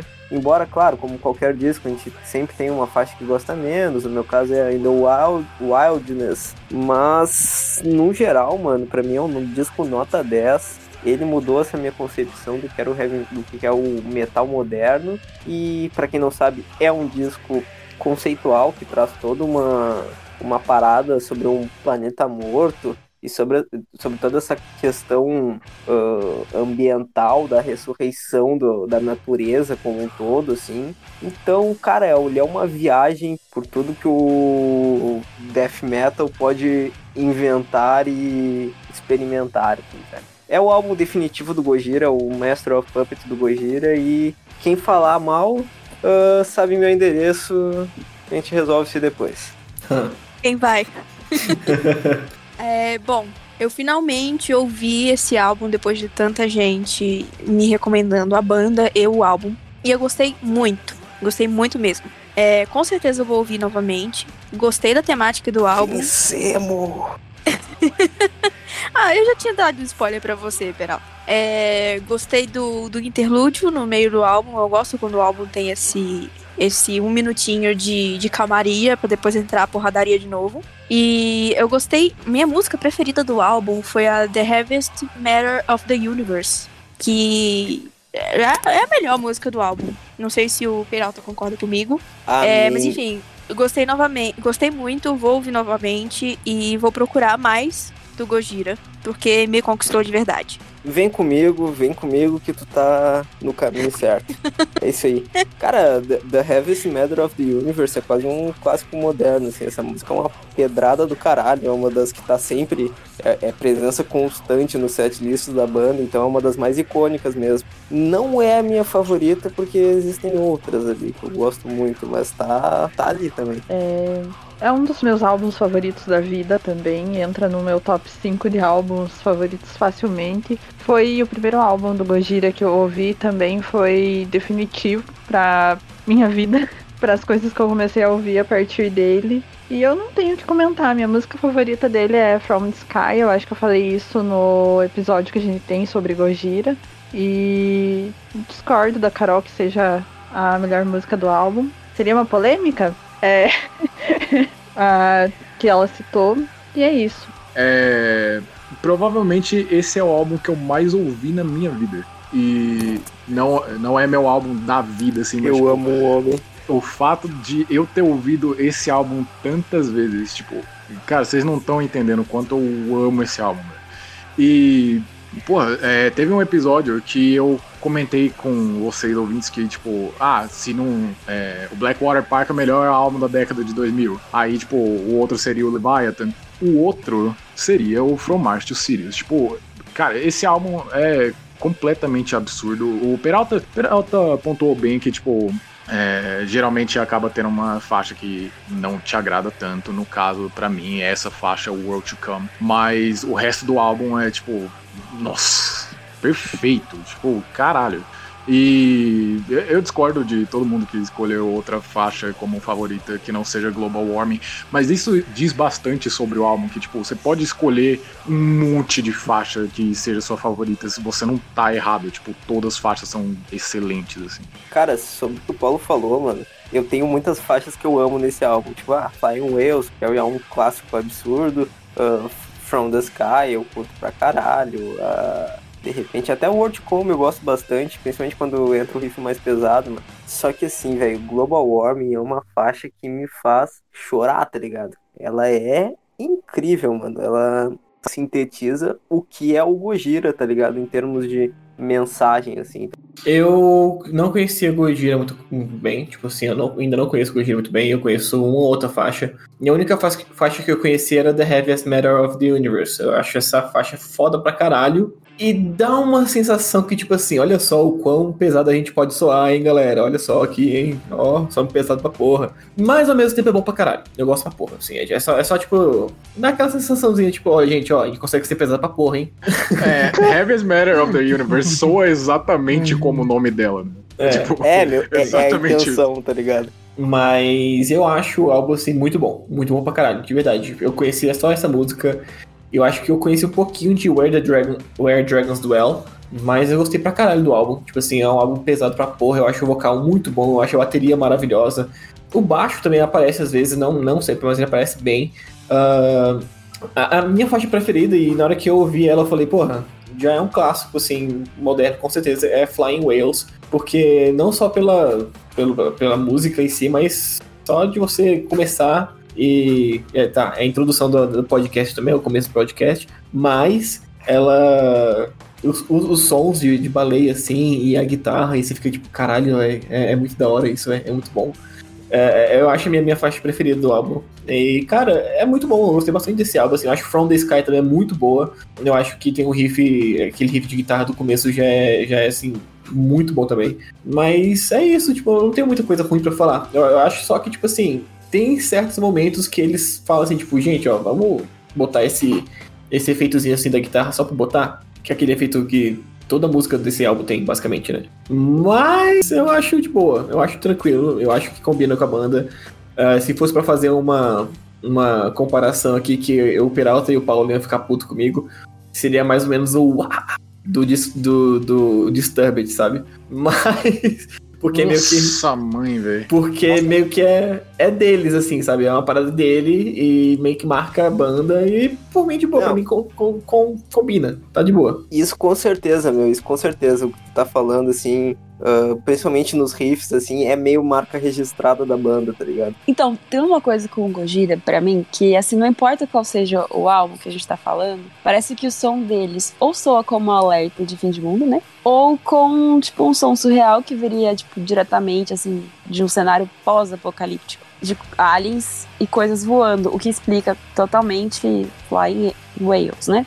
Mas, então, falando desse álbum específico, ele não é o meu álbum preferido do Gojira, porque pra mim o melhor é The Way of All Flash, por conta unicamente de Ouroboros. É, mas eu entendo que esse daí é muito mais coeso, assim, ele forma é, um, um bloco, assim, de músicas muito boas e, e entra nisso que vocês comentaram, sobre cada pessoa escolher uma música favorita e, e elas serem diferentes, de tanto que ele consegue abranger todo mundo que gosta do álbum. É, e os meus destaques para esse álbum, que eu achei lindo, vão para Backbone, Where Dragons Dwell, que eu já ouvi vocês falando mal, e eu não entendi por quê. é Flying Whales e To Serious. Eu achei assim sensacional. É, bom, eu já tinha ouvido o Gojira é, umas faixas isoladas e um pouco da apresentação deles no Rock in Rio. é, e o que eu tinha escutado já tinha gostado assim. Aí ouvindo esse álbum, foi o primeiro que eu ouvi, putz, eu, achei o álbum muito bem executado. Músicos assim, fenomenais, assim, músicas, o peso assim, a qualidade assim é absurdo mesmo. O defeito, a polêmica que talvez vocês vão querer levar nos 5 minutos de soco, é que eu achei, ao mesmo tempo, eu achei um álbum um, um pouco cansativo. Chegou um momento assim que é, eu tava ouvindo aqui, cheguei a ouvir umas duas, três vezes, comecei a sentir que a vibe era sonoramente parecia é, meio igual assim a, em alguns momentos, mas fora isso eu a- as letras assim eu a temática assim eu acho lindo. Ouçam esse meu depoimento, levando em consideração que eu tenho a capa desse álbum tatuada em mim. Então, beleza, ok? Não me odeiem. É, Foda-se.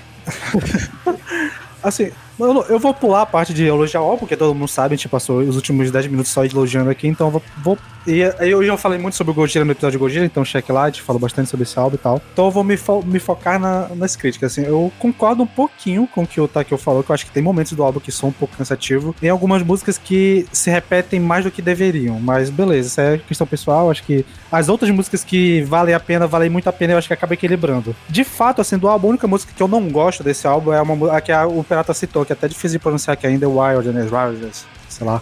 Que realmente eu acho ela meio fraquinha.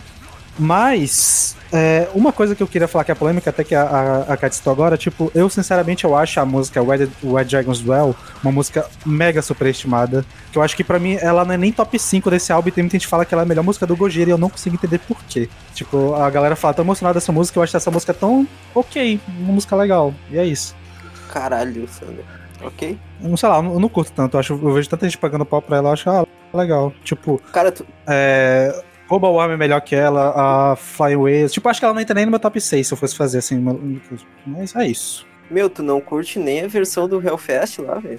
Cara, essa eu acho pior ainda, porque ela é mais repetitiva ainda. Nossa, é, é quase 10 minutos de. Puta que pariu, velho. Ah, meu. O que, que eu vou Eu- eu falar acho do que eu desse, né? Eu acho que eu nunca consegui ver esse vídeo até o final, pra ser bem sincero. Meu Deus do céu. Caralho. Ah, É, um- mano, é um dos melhores lives que eu já vi na vida, mano. Sério. caralho, mano. É, é um, é um bagulho absurdo, velho. Como assim, Pô, mano? é, é justamente por isso que todo mundo fala, porra, essa música é foda, vai ver ao vivo, eu vou ver. Porra, tá, tá foda, hein? Cara, mas eu coisa. acho. Ô meu, é que o, o, o que eu acho muito foda nessa, nessa música, meu, que parece muito que tu tá encontrando o Godzilla mesmo, tá ligado? Tipo, e ele vai descrevendo que ele tá encontrando o monstrengo. E, cara, é muito foda, meu. Ela tem uma, uma vibe meio. Que a gente tava falando assim, tipo, meio. sei lá, de uma criatura milenar, assim. Ela tem uma vibe meio. meio épica que eu acho muito maneira, tá ligado? Não, a letra eu concordo, mas a música eu acho que ela é, tipo, sei lá. Eu acho que ela não acompanha a epicidade da letra. Tipo, sei lá. eu, ente eu entendo que, assim, tipo, ela é meio repetitiva pra alguns. Eu não me incomodo com isso, mas, tipo, ela é arrastadona, assim. Só que, mano, a interpretação vocal do Joe, velho, puta que pariu, mano. Ele faz umas firulinhas em algum, algumas estrofes, assim, que é muito maneiro, velho. Mas só pra finalizar, eu concordo que Global Warm é a melhor música do álbum, ao lado de Flying Whales. Global Warm é uma música de chorar, assim, tipo. Não, tá louco. Não tem, não tem fazer essa coisa.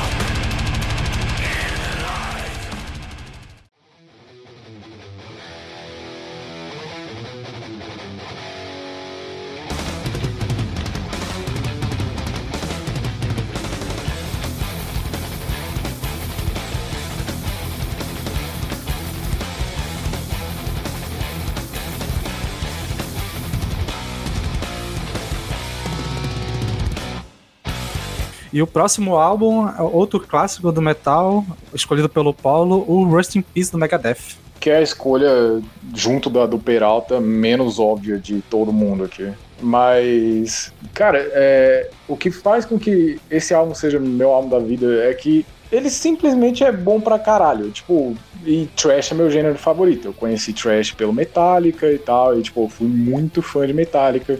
É, na época eu já tinha ouvido o Master of Puppets, inclusive, e aí, tipo, era a época que eu tava, tipo, muito iniciando no metal. E eu fui ver a biografia dos caras. Tinha um cara chamado Dave Mustaine que tinha montado uma banda. E nessa época eu já tava descendo, assim, no thrash metal, beleza. É, Quando chegou a época de ouvir o Rust in Peace, eu fiquei, tipo, nada toca isso, mano. Tipo, nada. É, essa provavelmente é a melhor formação que já existiu no thrash metal. Tipo, não, não tem quem me faça pensar ao contrário. É, por mais que o Cliff Burton seja o melhor baixista do gênero, mas enfim. É, era ápice total.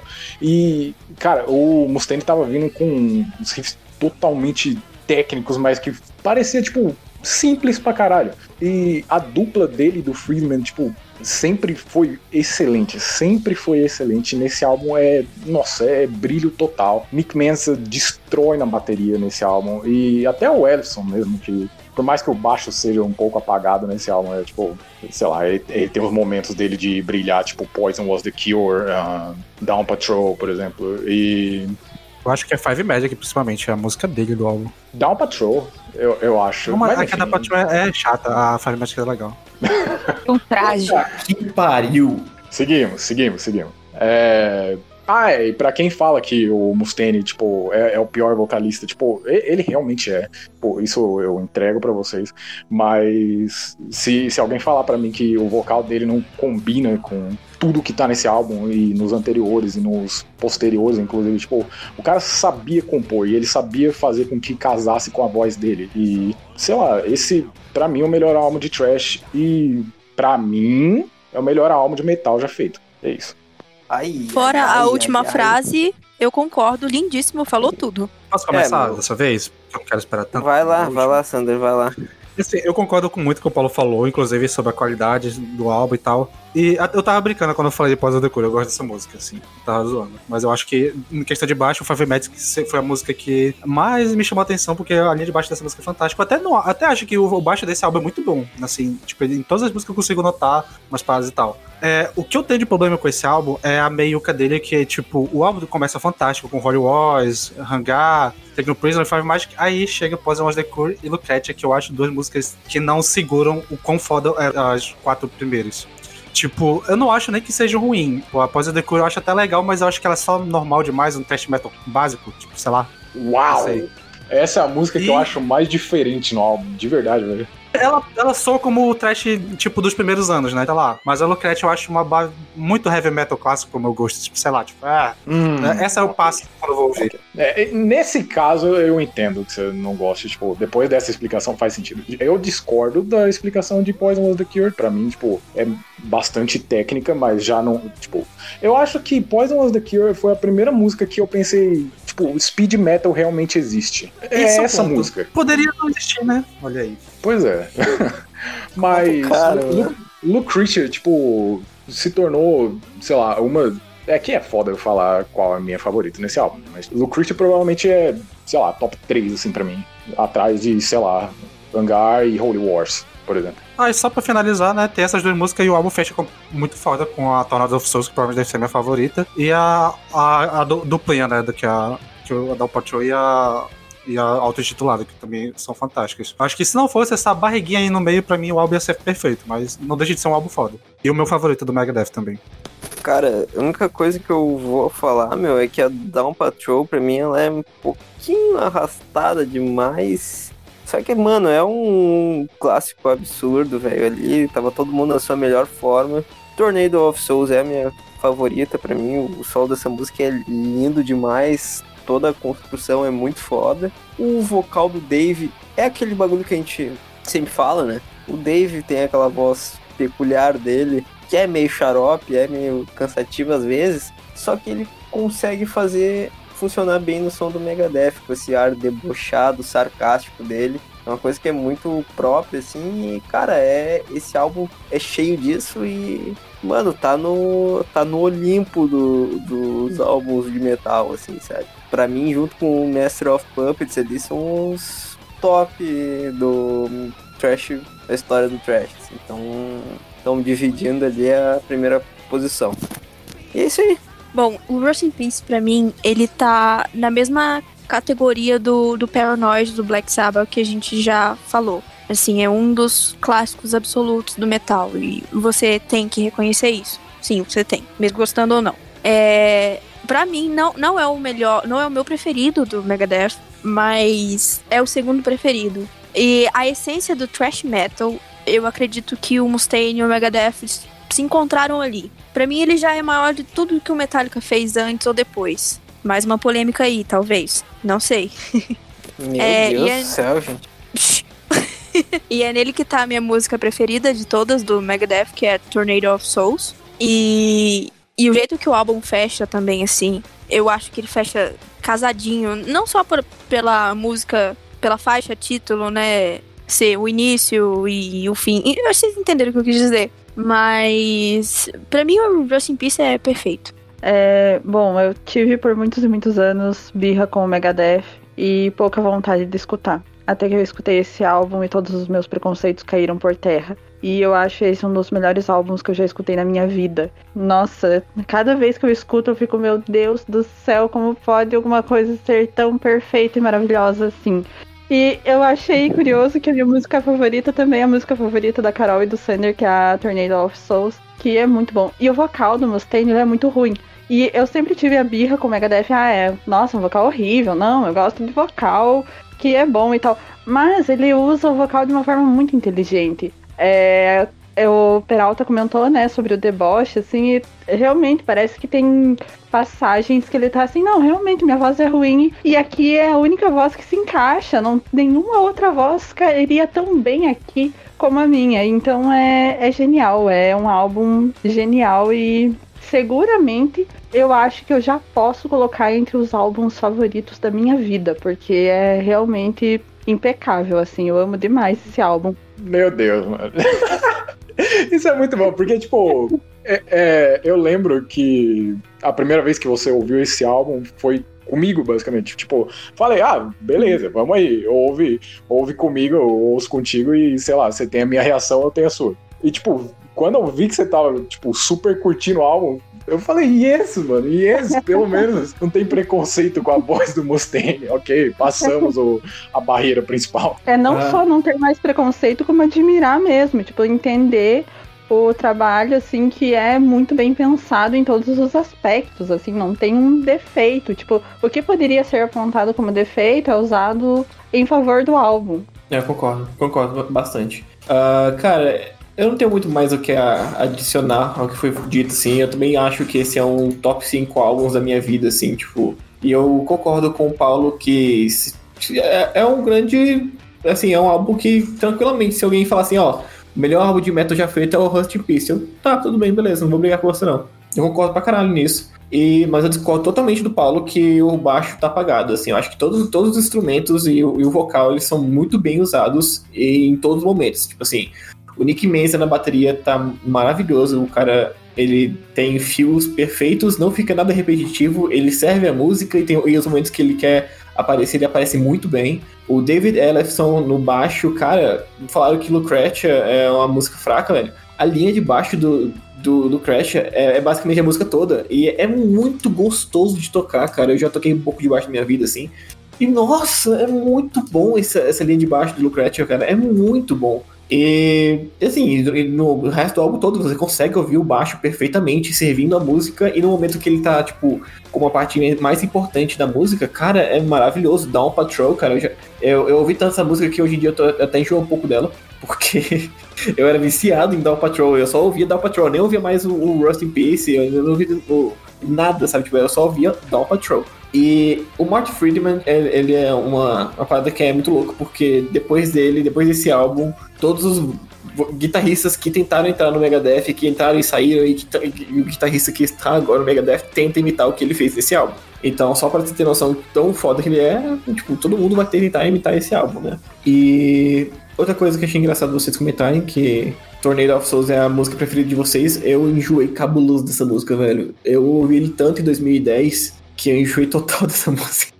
A minha música preferida do álbum é Holy Wars, porque eu acho que, sei lá, é, é, é meio óbvio falar isso, mas, porra, é uma música de 6 minutos e meio que é perfeita e, cara, letra é maravilhosa, sério. E eu queria dar um Aqui flex hoje- aqui. Eu, eu queria dar um flex aqui que eu fui na turnê de 2011 do Megadeth, que, ele to- que eles tocaram esse álbum inteiro e foi perfeito. A música que eu enjoei desse álbum é a Hangar. Eu gosto dela, mas ela dá uma enjoada assim depois de um tempo. Pô, eu já tinha ouvido esse álbum assim, metade das músicas dele. É, já tinha contato com o Megadeth com outro álbum assim, mas esse álbum, como todo mundo aí disse, realmente é um zero efeitos assim, uma baita aula de riffs, assim. a criatividade do Mustaine, dá pra reparar que é um baita auge, tanto dele e também a banda também, né? A sintonia de banda também, junto com o Sabá, assim, é, dá pra botar realmente pau, pau a pau. assim. Só não considero o melhor do teste ne- nem do de heavy metal, porque eu, eu tenho uns outros, tipo é, Annihilator, essas coisas, mas eu boto ali também, ali no, no pódio. E eu acho que pra quem nunca ouviu o teste, assim, é, é um belo álbum, assim, de ser apresentado, assim, de primeiro contato. É, e, nossa, o Mark Friedman, o contraste até de solos, assim, do Mark Friedman, que é todo hiper técnico, botando várias cores nos solos, enquanto o Mustaine, ele é todo visceral, é magnífico. Bora lá. É, o Rest in Peace foi um álbum que eu conheci gradativamente, porque eu escutava uma música aqui, achava incrível, achava, é, escutava uma música lá, achava incrível também. Até que um dia, eu, numa, acho que, sei lá, um churrasco, um almoço na casa de alguém, colocaram um álbum inteiro, e eu fiquei, nossa, conheço essa música, acho legal. Aí foi passando, tipo, o álbum inteiro, e eu, nossa, eu adoro esse álbum, na verdade. É, então eu acho que Rest in Peace é um dos poucos álbuns do mundo que não tem músicas ruins, é... Ele tem músicas excelentes pra mim. Tornado of Souls também é a minha música favorita desse álbum. É, e Holy Wars junto. Músicas boas como Take No Prisoners e Five Magics. E até músicas, olha só, vou trazer uma coisa aqui. Arrastadas como é Down Patrol, que servem pra alguma coisa tipo striptease. Pronto, falei. Ou seja, finalizando tudo, eu acho que você tem que ser muito do metaleiro, é, fuleiro e safado pra não gostar minimamente ou minimamente reconhecer a grandiosidade desse álbum aí. E é isso.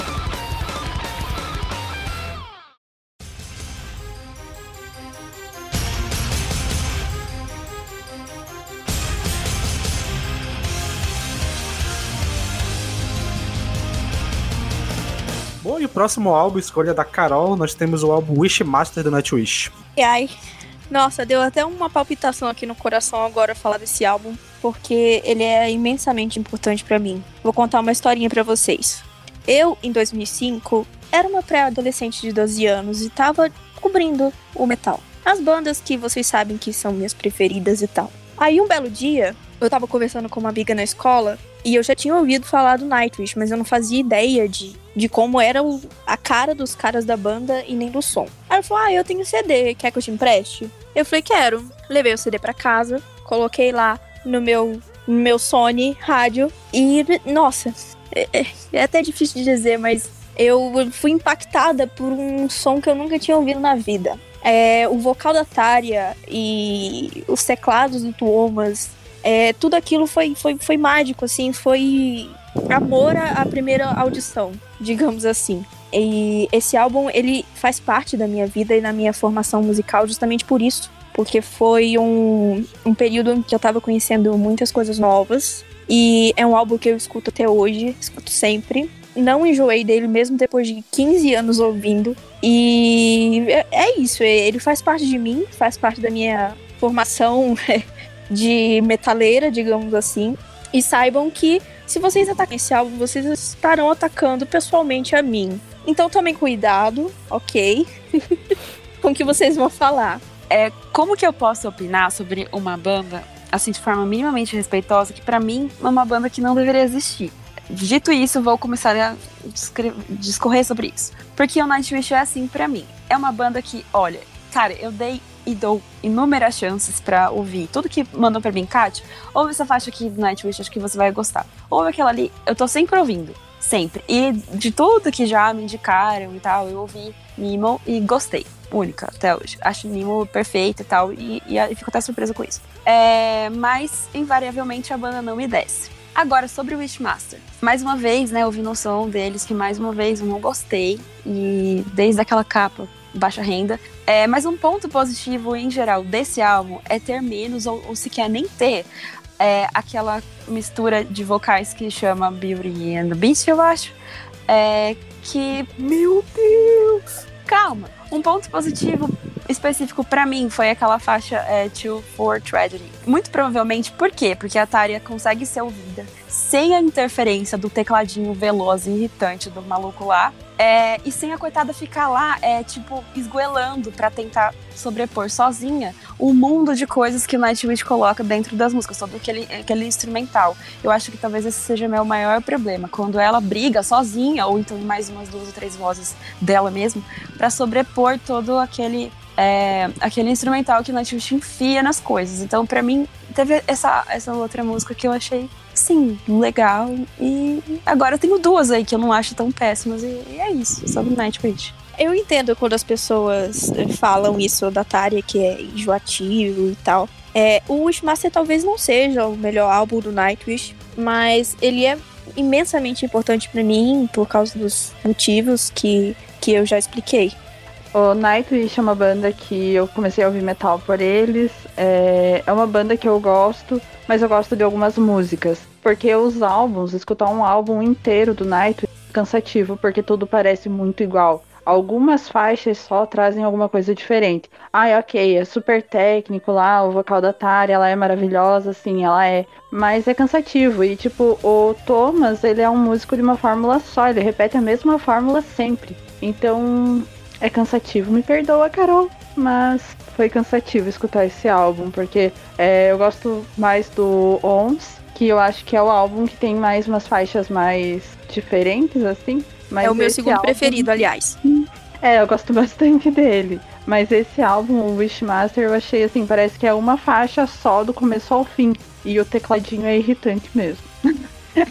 É que como Posso ele ir? foi o terceiro álbum do, do Nightwish, ele, a- eles ainda estavam meio que viciados nessa fórmula, né, de, de teclado super rápido e da tarefa super aguda, esse tipo de coisa. Até pelo que tu falou, é um motivo de, assim, no geral eu acho um álbum bom, mas assim, se eu fosse rankear os álbuns de Wish, provavelmente o Wishmaster ia estar no meu quinta posição, porque eu acho legal, mas às vezes eu fico um pouco enjoado dos três primeiros álbuns por ele ainda ser muito é, Stratovarius wannabe, principalmente o Thomas, que ele faz o teclado igual dos do Stratovarius. E a- eu sei que muita gente não gosta, mas eu prefiro esse rolê mais querendo ser músico da Disney do que esse rolê querendo ser power metal. Eu acho que o Nightwish do Century Child pra frente ficou mais interessante pra mim, tanto que eu gosto dos álbuns que vieram logo dali. Eu acho que eu ainda gosto um pouco mais do mais por ser essa transição, né, de do último álbum mais power metal. Durante o álbum já tem algumas músicas que já tem essa, essa passagem pra essa parada meio é, trilha sonora que ele tá fazendo, tipo a Kingslayer, a Wanderlust, a própria Wishmaster e tal. Tipo, tem uma- algumas músicas desse álbum que eu gosto pra caramba, mas eu acho que esse álbum também é daqueles que peca por ter muitas faixas e tem,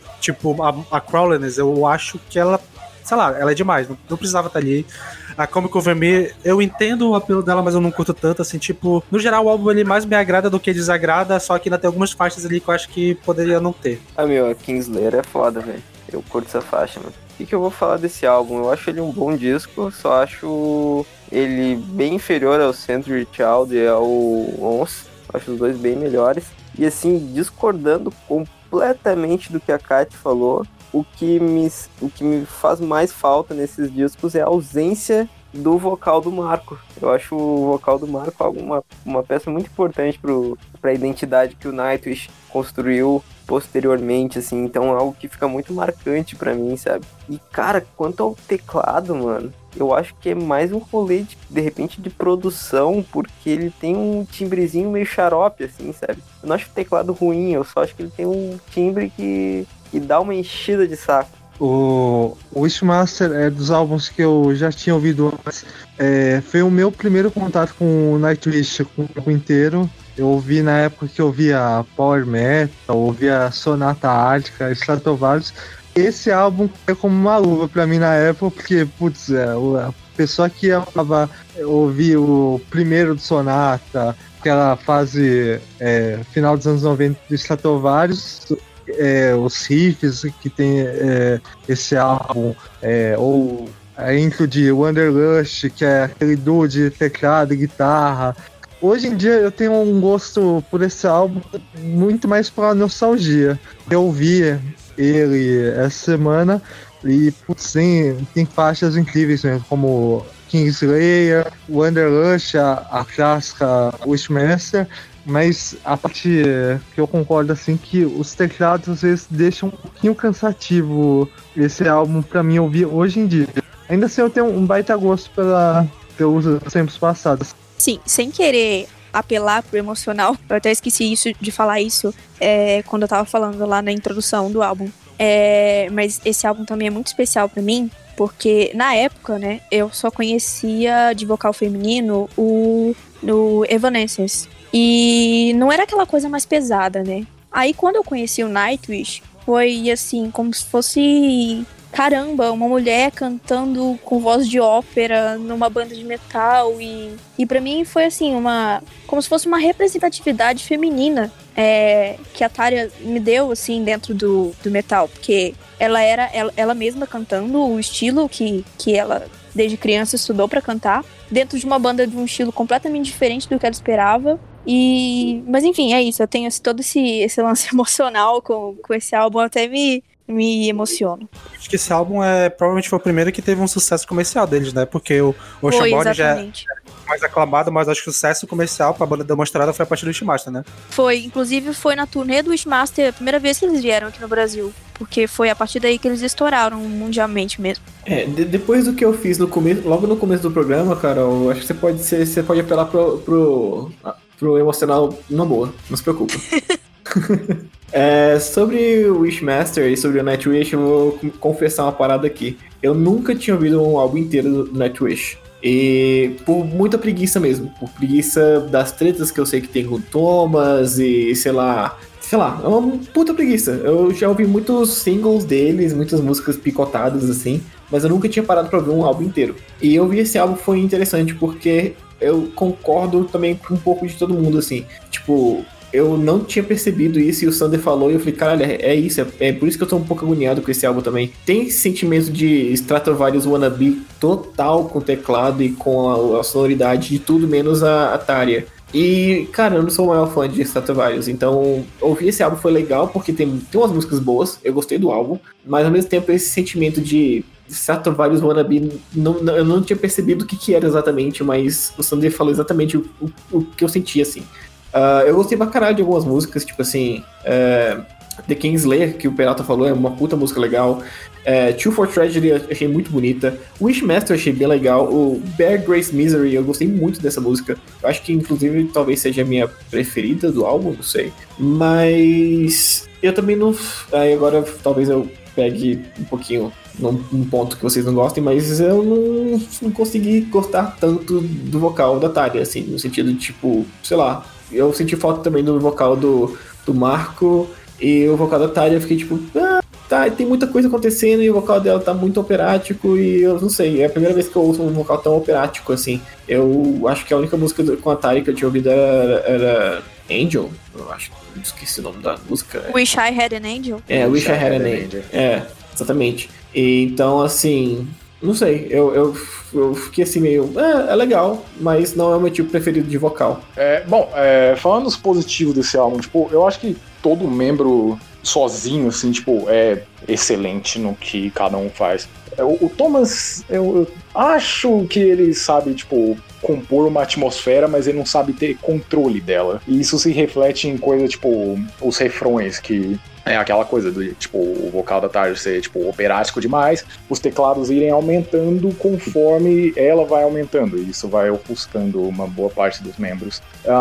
Eu- eu gostei de, tipo, música tipo Kingslayer, Wanderlust, Witchmaster e Dead Boys Poem, mas, assim, quando eu peguei a lista inteira, assim, eu tive muito álbum que eu olhei e pensei, tipo, cara, vocês escolheram errado. Tipo, eu já comentei do Gallery, do, do Dark Tranquility. No caso do Nightwish, pra mim, o melhor é o Oceanborn. Mas, é, é- era uma banda que eu gostava muito quando eu tava na minha fase de power metal, mas, tipo, hoje em dia eu só consigo ouvir o Oceanborn inteiro, assim, e, cara, tipo, ou- ouvir esse álbum puxa vida, nem, nem um valor nostálgico, assim, me, me puxou de volta pro álbum. Eu fiquei, tipo, pô, poderia ter o mesmo valor que tinha pra mim quando, sei lá, eu tinha 14, 15 anos, mas, sei lá, não, não deixa de ser, tipo, um álbum ok. Eu amo o Oceanborn também. Eu, eu acho o Oceanborn melhor deles e eu indicaria pra todo mundo que, tipo, ah, sei lá, eu não sei o que é metal sinfônico, mas a parte mais melódica deles. Eu falaria, toma, esse é o álbum. Esse é o álbum. Eu acho que eu Beleza. Estaria errado falando isso porque o Oceanborn é totalmente power metal, nem é sinfônico. Então, foi o que eu falei. O Ishimasa talvez não seja o melhor da banda, mas, pelos motivos já citados, é, ele é o mais especial pra mim e eu considero um dos, dos álbuns da minha vida, assim.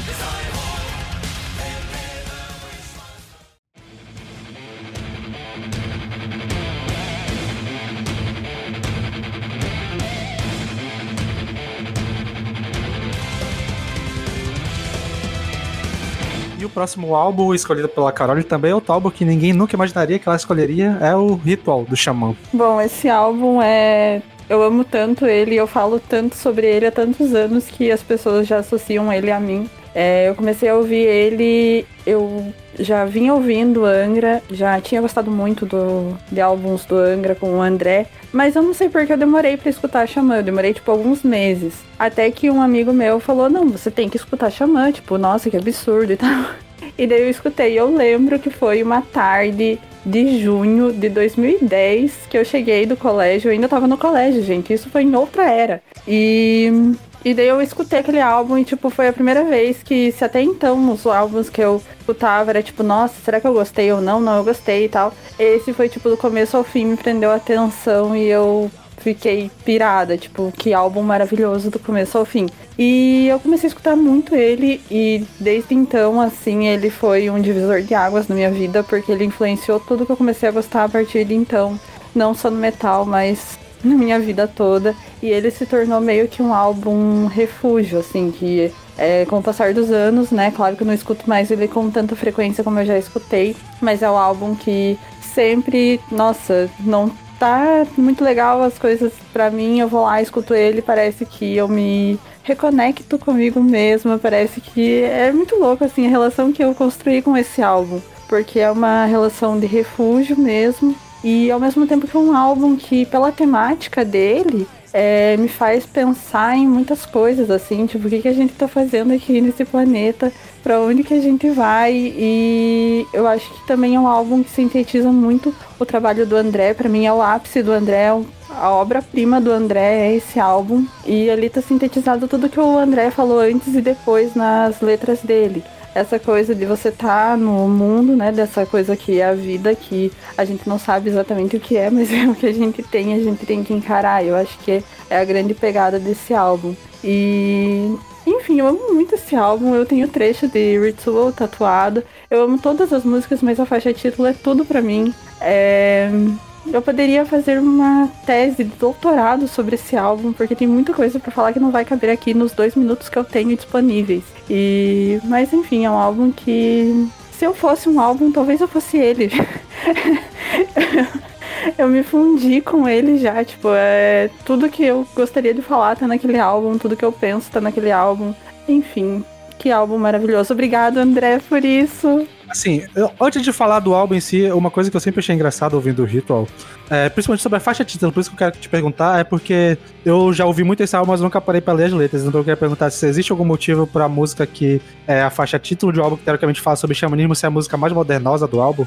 Então, eu nunca vi sobre isso, mas. é, sobre isso de ser a faixa mais modernosa, mas. Eu achei que você ia perguntar sobre a letra em si, que é uma Não, é letra porque- que eu É tipo, a letra fala uma coisa sobre modernidade, porque eu acho muito engraçado essa música, a única tem um teclado meio dance, assim, tipo, sei lá, ficou esquisita. É, mas é uma música que o André tinha falado que era a música que ele mais queria que as pessoas prestassem atenção na música, mas ele não deu grandes explicações, mas ele falava prestem atenção nessa música. Que eu acho que tem a ver com isso mesmo, né? De ter trazer essa relação do xamanismo pro, pra atualidade. E o ritual, no caso, seria a própria vida, né? Que ele fala é mágico, é antigo, é místico, é como a própria vida. Então eu acho que tem a ver sim com trazer o. Aliás, eu não falei do conceito do álbum, né? Mas para quem não sabe, se você estava em Marte nos últimos anos, né? Nas últimas décadas, o álbum ele tematiza o xamanismo e é o xamanismo ameríndio, né? Nos, indígenas que habitavam as Américas, antes de serem Américas, e ele dialoga muito com o Holy Land. E, mas pra mim, tipo, a- o Holy Land é só um esboço, sabe? Não tem comparação nenhuma. Fica mais uma polêmica aqui. É.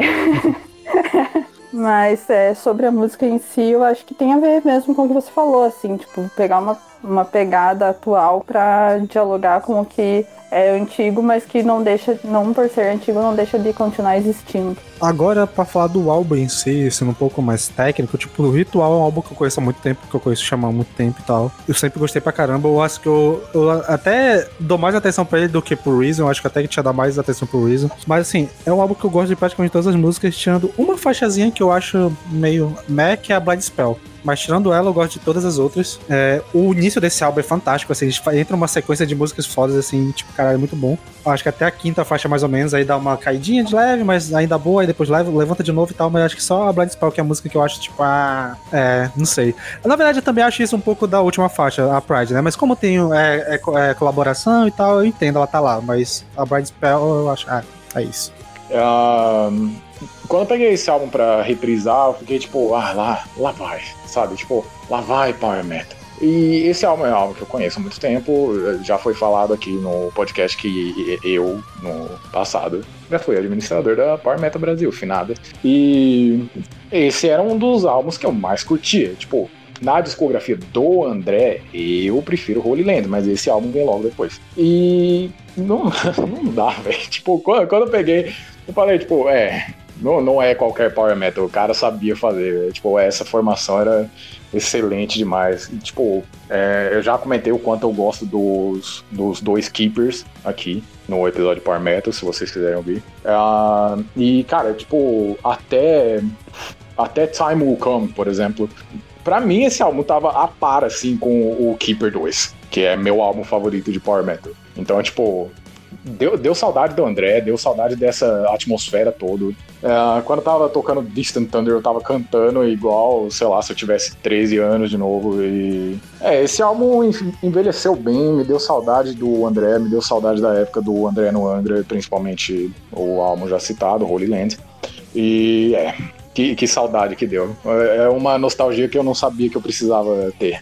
Ah, então, esse álbum, putz, esse álbum eu conheço há muito tempo também, é, junto com, é, conheci na época que curtia os power metals, metal melódico, é, na adolescência, e putz, é um, é um álbum fenomenal, assim, até reouvindo ele, que eu nem sei muito, porque eu já reouço ele constantemente, é, ele é um álbum assim que mostra um, um, um xamã assim mega criativo e ao mesmo tempo num contraste do que o André vinha antes, que era o Angra, que era é, duas guitarras, o, o ritual é muito bem trabalhado e ao mesmo tempo ele, ele tem um- uma carga visceral em algumas músicas também. Eu acho que o único defeito, entre aspas, que eu, eu falaria é que eles, ao vivo, eles não fazem a dobrinha de guitarra da, da Pride. É a única reclamação que eu tenho. Mas esse álbum é, pra mim, é dos melhores, assim, do metal nacional. Enfim, mano, o que, que eu vou falar sobre esse disco, né? Tipo, é o auge da carreira do meu vocalista favorito da vida. Um disco que originou um dos meus álbuns ao vivo favoritos da vida. E, mano, é incrível, velho. Eu amo todas as faixas, de cabo a rabo, assim. A única que eu não tenho mais tanto saco pra ouvir é a For Tomorrow, porque eu dei uma enjoadinha. Mas, cara, esse álbum é pura, é pura beleza, assim. O, o André tá na, na melhor forma da sua carreira, porque ele não tá abusando tanto quanto nos primeiros anos de Angra. Ele já tava mais consciente, mais experiente em razão da voz dele e como compositor. E, cara, é um, é um marco, é um dos melhores álbuns da história do nosso metal nacional e um dos melhores álbuns da história do power metal no geral. O único defeito dele é ter um certo baterista na sua formação. Sim, sim. O né? Inominável. Fazer o quê? fazer o quê, né? Nem tudo é perfeito. Mas assim, é um defeito ético e não musicalmente, porque eu acho que a linha de bateria sabe muito boa. Cara, esse álbum me dá uma nostalgia tremenda, assim, porque também foi um dos primeiros álbuns do André que eu ouvi inteiro. E pra botar um pouquinho de polêmica, assim, o Angra queria muito ter um álbum tão bom quanto esse. Pronto. É, E cara, esse álbum é maravilhoso, eu acho ele perfeito. Eu acho que tem umas músicas ali que não são tão boas quanto outras. Blind Spell é boa, sim. Eu, não- eu tava aqui ouvindo aqui agora o Blind Spell só pra ter certeza, mas eu gosto bastante dessa música também. E a, a nostalgia que Over Your Head dá na, dá na minha cabeça, assim, sei lá, eu lembro na hora da minha, do meu ensino médio, assim, é, é muito maluco. Ah, eu acho que uma coisa que foi que nem vocês falaram do, do vocal do Mustaine pro Rust in Peace, que é um defeito, mas que leva pra coisa boa, é uma coisa que acontece nesse álbum, que é um tem um defeito, mas pra mim é uma delícia. Que tipo assim, eu não acho que a produção seja a melhor coisa do mundo. Eu acho que a produção soa um pouco abafada às vezes. Eu acho que a, a, a produção soa um pouco datada até, se você parar pra pensar assim. Mas é que nem quando eu ouço álbuns do, do final da década de 80, do Black Sabbath, por exemplo, tipo, tem uns álbuns da década de 80 do Black Sabbath que você ouve e você fala, nossa, é muito anos 80 isso, mas ter o feeling de anos 80 dá aquele prazer a mais. Então eu ouço esse álbum e eu percebo que a produção não é tão boa quanto poderia ser, mas essa produção meio estranha assim, eu- nossa, sei lá, é, é um dos feelings gostosos do álbum pra mim. E, cara, é, é muito maluco falar desse álbum porque é perfeito ele. Ele é muito incrível, ele é muito maravilhoso. A minha faixa preferida sempre foi Distant Thunder. Eu acho essa música maravilhosa. Quando começa aquele riffzinho, já, eu já, já fico todo arrepiado. E todo o resto do álbum é muito bom. Acho que, sei lá, o, o que Fairy Tail fez pra, pra música, pro metal no, é, dos anos 2000, assim, é, é, é muito maluco, sabe? Que, tipo, tava na novela. Mas é, é muito louco isso, cara. Eu gosto muito desse álbum. Ele tem esse sentimento de nostalgia gostosa, assim, na minha vida. Que eu ouço ele e fico, caraca, velho, nossa, meu ensino médio foi um inferno, mas a parte, a parte do meu ensino médio que eu conheci essa banda foi maravilhoso. Então, vocês já falaram muitas coisas de que eu queria falar sobre esse álbum e é chovendo molhado. Que ele é perfeito, que é um dos melhores do power metal nacional e mundial. E eu concordo, concordo completamente. Também é um álbum muito especial pra mim, que também descobri, descobri naquela época ali que eu tava cobrindo as minhas primeiras bandas de metal. E conheci depois do Angra, mas enfim. É, é um dos meus preferidos do André, apesar de que da, da época do Xamã eu ainda prefiro o Reason. Eu, eu acho ele perfeito do, do início ao fim, não tem nenhuma música assim que eu diga que, ah, essa não, não, não encaixa, vou, não gosto, vou pular. Não, não tem. Eu ouço de cabo a rabo. Eu acho ele um power metal muito, digamos assim, acessível para quem não tem os ouvidos acostumados com, com o estilo. Ele é completamente único e é isso, super especial pra mim. E quando eu ouvi na íntegra ao vivo com a Carole do meu lado, foi foi um dos momentos mais emocionantes assim da minha vida. A Carole compartilha desse desse meu Sim. sentimento com certeza. Nossa, sim. E é isso, o Ritual, Ritual perfeito, maravilhoso, sem defeitos. Cara, só pra entrar aqui, eu preciso dizer que apesar de eu simplesmente ter uma preguiça desgraçada de Power Metal, já tendo ouvido várias coisas e ter preguiça do tecladinho, mesmo eu gostando de uma música em específico que um dia eu conto pra vocês, é, o álbum do Chama carrega uma característica que pra mim é inerente só desse gênero, que é carregar, tipo, esse, esse belo, esse épico, harmonioso, como é o gênero todo, mas, tipo, que é, é muito. É um gênero que eu, que eu ou se eu sinto alguma coisa quente assim no coração, dado o meu gosto de metal extremo. Mas, tipo, o Ritual é lindo de ouvir. É, nem que seja uma vez só na vida, que deve ser o meu caso. É, mas é lindo pra você ficar, primeiro, besta com os vocais excepcionais ali do André. Porque, assim, se segundo Peralta, Peralta o Russell Allen era um cavalo cantando, é um cavalo cantando, então o André Matos é um unicórnio, cara. Então eu acho que você precisa ouvir, precisa passar, mesmo que você não curta esse negócio. E é isso aí, ouçam.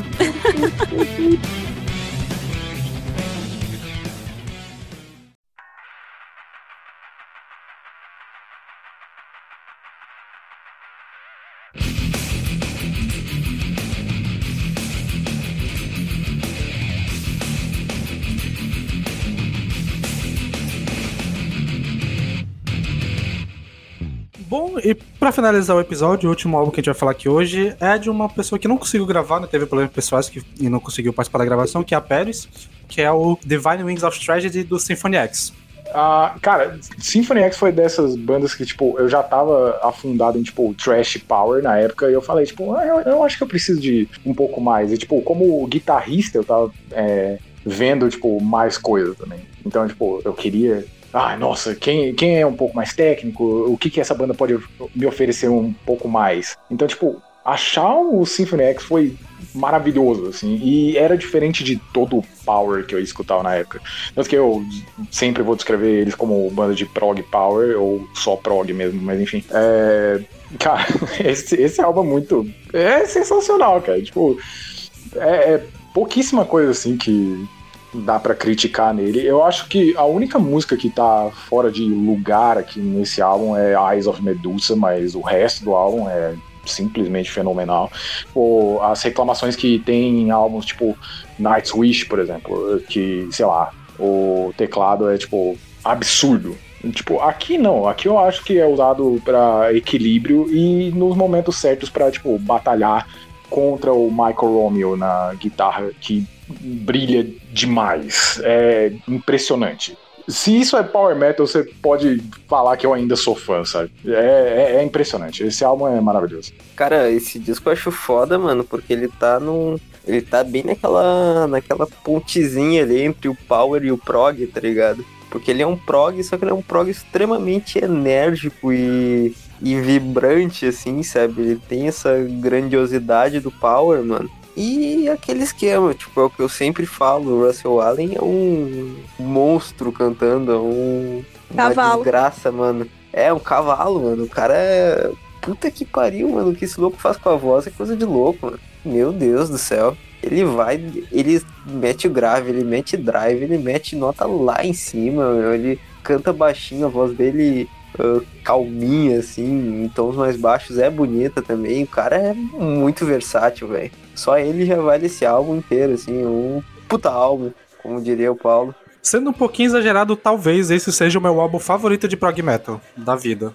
Assim, eu não acho que não tenha uma música nesse álbum que não seja simplesmente perfeita. Tipo, é, eu sempre fui mais fã de, de Symphony X, né, no lance do rolê prog. Até eu lembro que na época do Orkut tinha muita essa rivalidade entre Symphony X e Dream Theater e tal. E eu sempre é, pegava pro lado do Symphony X, principalmente por causa do vocal do Symphony X ser absurdo. E é, eu acho que aqui nesse álbum tem a medida certa do que uma influência neoclássica de metal pode ser. Que, tipo, ele vai pegar muito, muito riff em cima de músicas clássicas famosas e tal, e vai trazer de uma forma tão gostosa de ouvir que, caralho, nossa, é, tipo, parece até que eles viraram dono dessas músicas, assim, tipo, eu vou ouvir a música clássica, eu vi, caralho, essa aqui é a música Symphony X e tal. A parte também, principalmente, que me chama atenção nesse álbum é a parte do riff de guitarra, que eu acho que pela, pelo som pesado, ou, ou é uma afinação dropada ou uma guitarra de sete cordas, porque o riff, o riffão, assim, que leva a música, ele é muito pesado. E tem muita gente que fala né, que o Symphony X saiu dessa parte de power pra virar uma parada totalmente prog depois, mas eu acho que o que eles deixaram de fazer é só ter tanto solo, porque a parte de riff de guitarra não mudou tanto assim, de-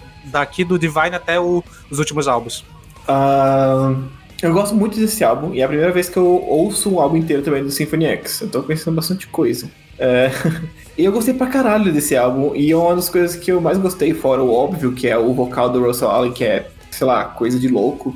E, e dá pra pensar que ele é um dos melhores vocalistas do metal, tranquilamente, dependendo do seu estilo que você gosta. Ah, mas, mas uma coisa que eu gostei muito desse álbum, que eu senti, eu que tem o meu preferido do Dream Theater também tem esse sentimento assim, é que ele é o metal prog do anos 90. ah, que é aquele sentimento, tipo assim, eles estavam pegando influência de um pouco de tudo, então ao mesmo tempo que tem umas coisas muito pesadas, tem um teclado ali que é um pouco. que às vezes parece que tá um pouco fora de, de posição, mas funciona com a música. Aí tem um riff mais diferente, aí a bateria tá. Ao mesmo tempo que a bateria tá um pouco no heavy metal e no power, mas elas fazem umas coisas diferentes, assim, sabe? Tipo, tem o mesmo sentimento que o Dream Theater na época dos anos 90, que é. Que é isso, tipo assim, parece que eles estavam descobrindo qual que era a so- sonoridade deles. E eu gosto muito disso. O Awake, que é o meu álbum preferido do Dream Theater, tem isso muito de pegar uns riffs malucos, mas ao mesmo tempo bem heavy metal e ficar com uma parada meio prog. E esse álbum faz direitinho, cara. Porra, The Eyes of the Medusa, of Medusa. Caralho, que música boa pra caralho. Eu adoro essa música, velho. Eu adorei essa música. Eu acho que é a minha preferida do álbum, talvez. Eu, eu tenho que ouvir mais o álbum, na verdade, só ouvi uma vez. Porque semana é complicada. Mas, porra, eu gostei muito do álbum. E a voz do Russell Allen, cara, porra, é, é- é- sei lá, é chovendo molhado falar dele, mas o cara é muito bom, sabe? Tipo assim, eu, eu, eu, acho chato quando os caras ficam nessa briga entre Symphony X e Dream Theater, porque quem defende de Symphony X, na maioria das vezes, sempre tá defendendo, tipo, ah, beleza, Dream Theater é isso, mas a gente tem o Russell Allen. Porra, qualquer- você pode falar isso pra qualquer outra banda possível, tá ligado? Mas enfim, é, eu gostei pra caralho do álbum, foi muito bom. E, sei lá, eu, eu concordo que não tem nenhuma música assim que ficou abaixo, assim, tipo, ficou- não teve uma música que eu falei, ah, essa música aqui é passável. Todas as músicas eu gostei pra caralho. É, esse é um dos álbuns que eu já conhecia antes da gente se organizar pra gravar esse episódio. E eu digo claramente, com tranquilidade, que é o melhor da carreira da banda pra mim. É, ele eu- não tem, mais uma vez, não tem nenhuma faixa que eu pule ou que eu diria que não deveria estar ali. Pra mim, ele é comple- completo, totalmente completo. E tem uma realmente um, um quesinho ali de, de power, mas eu ainda acho que ele é mais forte no metal progre- progressivo. É a, a faixa título maravilhosa de 20 minutos. Adoro faixas grandes. Pra mim é, é a grande é o grande destaque desse álbum, é o grande épico, né? E nem preciso destacar o que a gente sempre destaca que o Russell Allen é incrível, maravilhoso, um dos melhores vocalistas vivos que existe. E o outro destaque pra mim nesse álbum é o tecladista que eu esqueci o nome, mas eu amo, amo demais os teclados desse álbum. Deve ser Mike o nome dele, porque todo mundo se chama Mike nessa banda. Não lembro o nome, mas enfim, fica aí meu registro pra Symphony X maravilhoso, junto com The Theater, o, o, a- o maior nome do, do prog metal até hoje. Inclusive, vale citar também que a linha de baixo desse álbum é perfeita. Nossa. É ver- verdade, verdade, a linha de baixo é Não só a linha, boa. mas o, o tom do baixo também, a afinação o, o- e a distorção que ele usa. Caralho, é perfeito, nossa. Nossa, Realmente pra caralho, velho. Meu Deus. E só respondendo, o nome. E o Sander tava certo. O nome do tecladista do Symphony X é Michael Pinella. Mike Pinella. É, gente, que sequência que, que tava, né? Tipo, o Symphony X nessa época, né? Porque foi 94, 95, 96. Três anos, três álbuns e acima de oito, pelo menos na metal. Não tava, tava da hora. Agora, Divine Wings of Tragedy é um álbum que eu achei também bonito. Com relação às faixas em si, é, elas não são cheias de firula, assim, igual outras bandas que eu não costumo gostar muito. E eu acho que elas não se tornam também exaustivas, mesmo que tenham bastante teclado. E, e eu não acho isso exaustivo, é um, um ganho pra mim. É, para mim, é, tem dois pontos fracos. Um com relação à música e o outro que eu já comento. Com relação à música, eu não gostei muito de Out of the Ashes. Achei que fica um pouco fora, assim. Dá uma cagadinha de leve, não é muito também profundo. É, e é, o outro ponto é essa arte de capa, velho, que parece feita no Word Art, sabe? E eu fiquei decepcionadíssimo com ela. Mas eu falei, tá bom. E esses são os únicos dois pontos ruins, assim. De resto, é um bom álbum for real. Inclusive, a Catherine citou, né, o, o Metalo e tal. Eu acho que esse álbum tem uma característica muito engraçada. Que eu acho que é o único álbum desses grandes e que tem muito review que tem a porcentagem de 97% de aprovação. Que eu acho que eu nunca vi nada parecido com qualquer outra banda de metal. Porque Real, o pessoal do tipo, metal costuma ser chato pra caralho. Sim, eu peguei, eu peguei pra é, colocar os álbuns na Metalon enquanto a gente tava resenhando eles aqui, né, pra gente, basicamente. E, mano, 17 reviews, 97%, tipo, isso não tem com, tipo, álbum, sei lá, Paranoid, ou Rust in Peace, ou From Mars to Sirius. Eu fiquei, caralho, foda, velho. Tá, esse álbum, é, assim como a Carol, eu também eu já tinha ouvido ele antes. O, o é, eu já tive uma época assim que, putz, eu, eu ouvia direto. Inclusive, eu, na, na época assim que eu ouvia bastante prog metal e tal, eles, é, uma coisa que eu sempre fui surpreendido assim por eles assim é a, agressividade que eles têm, ao mesmo tempo uns arranjos bonitos pra cacete. Putz, esse álbum tem a The Accolade, que putz, é uma faixa que eu acho das mais lindas assim no, no prog metal no geral. Sem contar a, a faixa título, né? Bom, eu já tinha tentado escutar a Symphony X há muitos anos atrás e eu não gostei, não rolou e tal. E daí eu pensei, né, quando eu tinha que ouvir esse álbum, eu tava com uma expectativa bem baixa e fui com muita má vontade de escutar ele, não vou negar. Mas, surpreendentemente, eu não odiei ele. Eu até gostei, assim, no começo eu até fiquei surpresa em como eu tava gostando dele. Mas é um álbum que me cansou, assim, sei lá, eu acho que ele poderia ser só metade dele, que seria ótimo. Porque depois da metade, assim, eu tava tipo, ai meu Deus, não vai acabar nunca isso daqui. E, enfim, é isso. Symphony X não é pra mim, eu acho muito cansativo.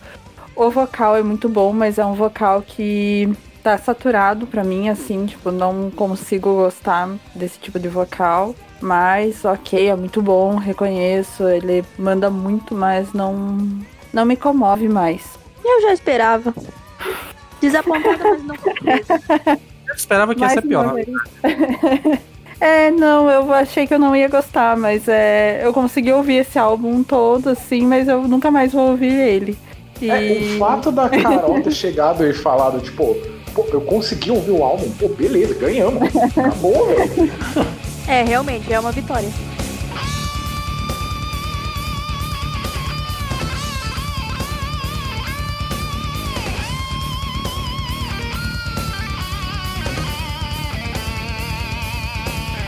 Bom, galera, então é isso. Ficamos por aqui, né? Espero que vocês tenham gostado desse episódio. Se vocês gostaram né, desse estilo, dizem aí que a gente tá querendo trazer mais vezes. Acho que é um- um- uma série bem interessante. Deu pra é, trazer ódio e amor nos nossos coraçõezinhos, né? Então, fique aí se você tiver indicações. Também se quiser deixar o álbum da vida de vocês e explicar por quê.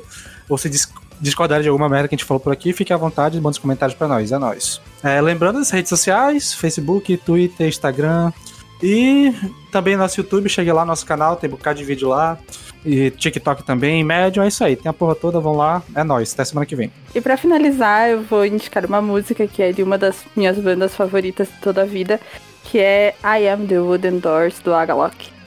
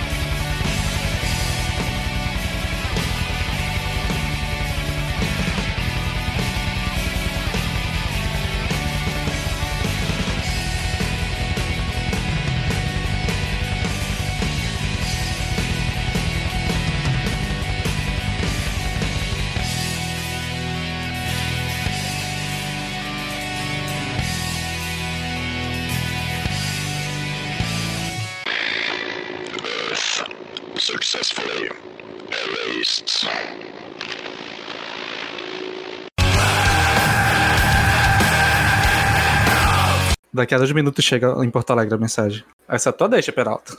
É, perdemos. É, eu acho que perdemos, velho.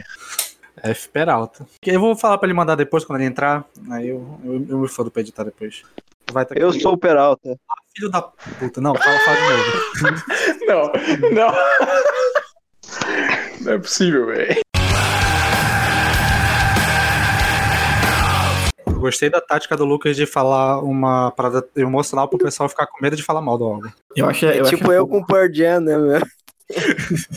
Eu fiquei com dó de falar tudo que eu pensei sobre esse álbum. Eu sabia Eu que você ia ficar com dó.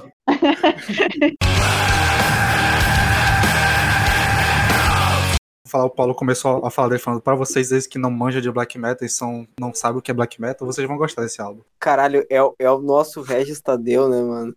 Tu tá louco, velho. Que homem. Que personagem incrível é Paulo Rodrigues.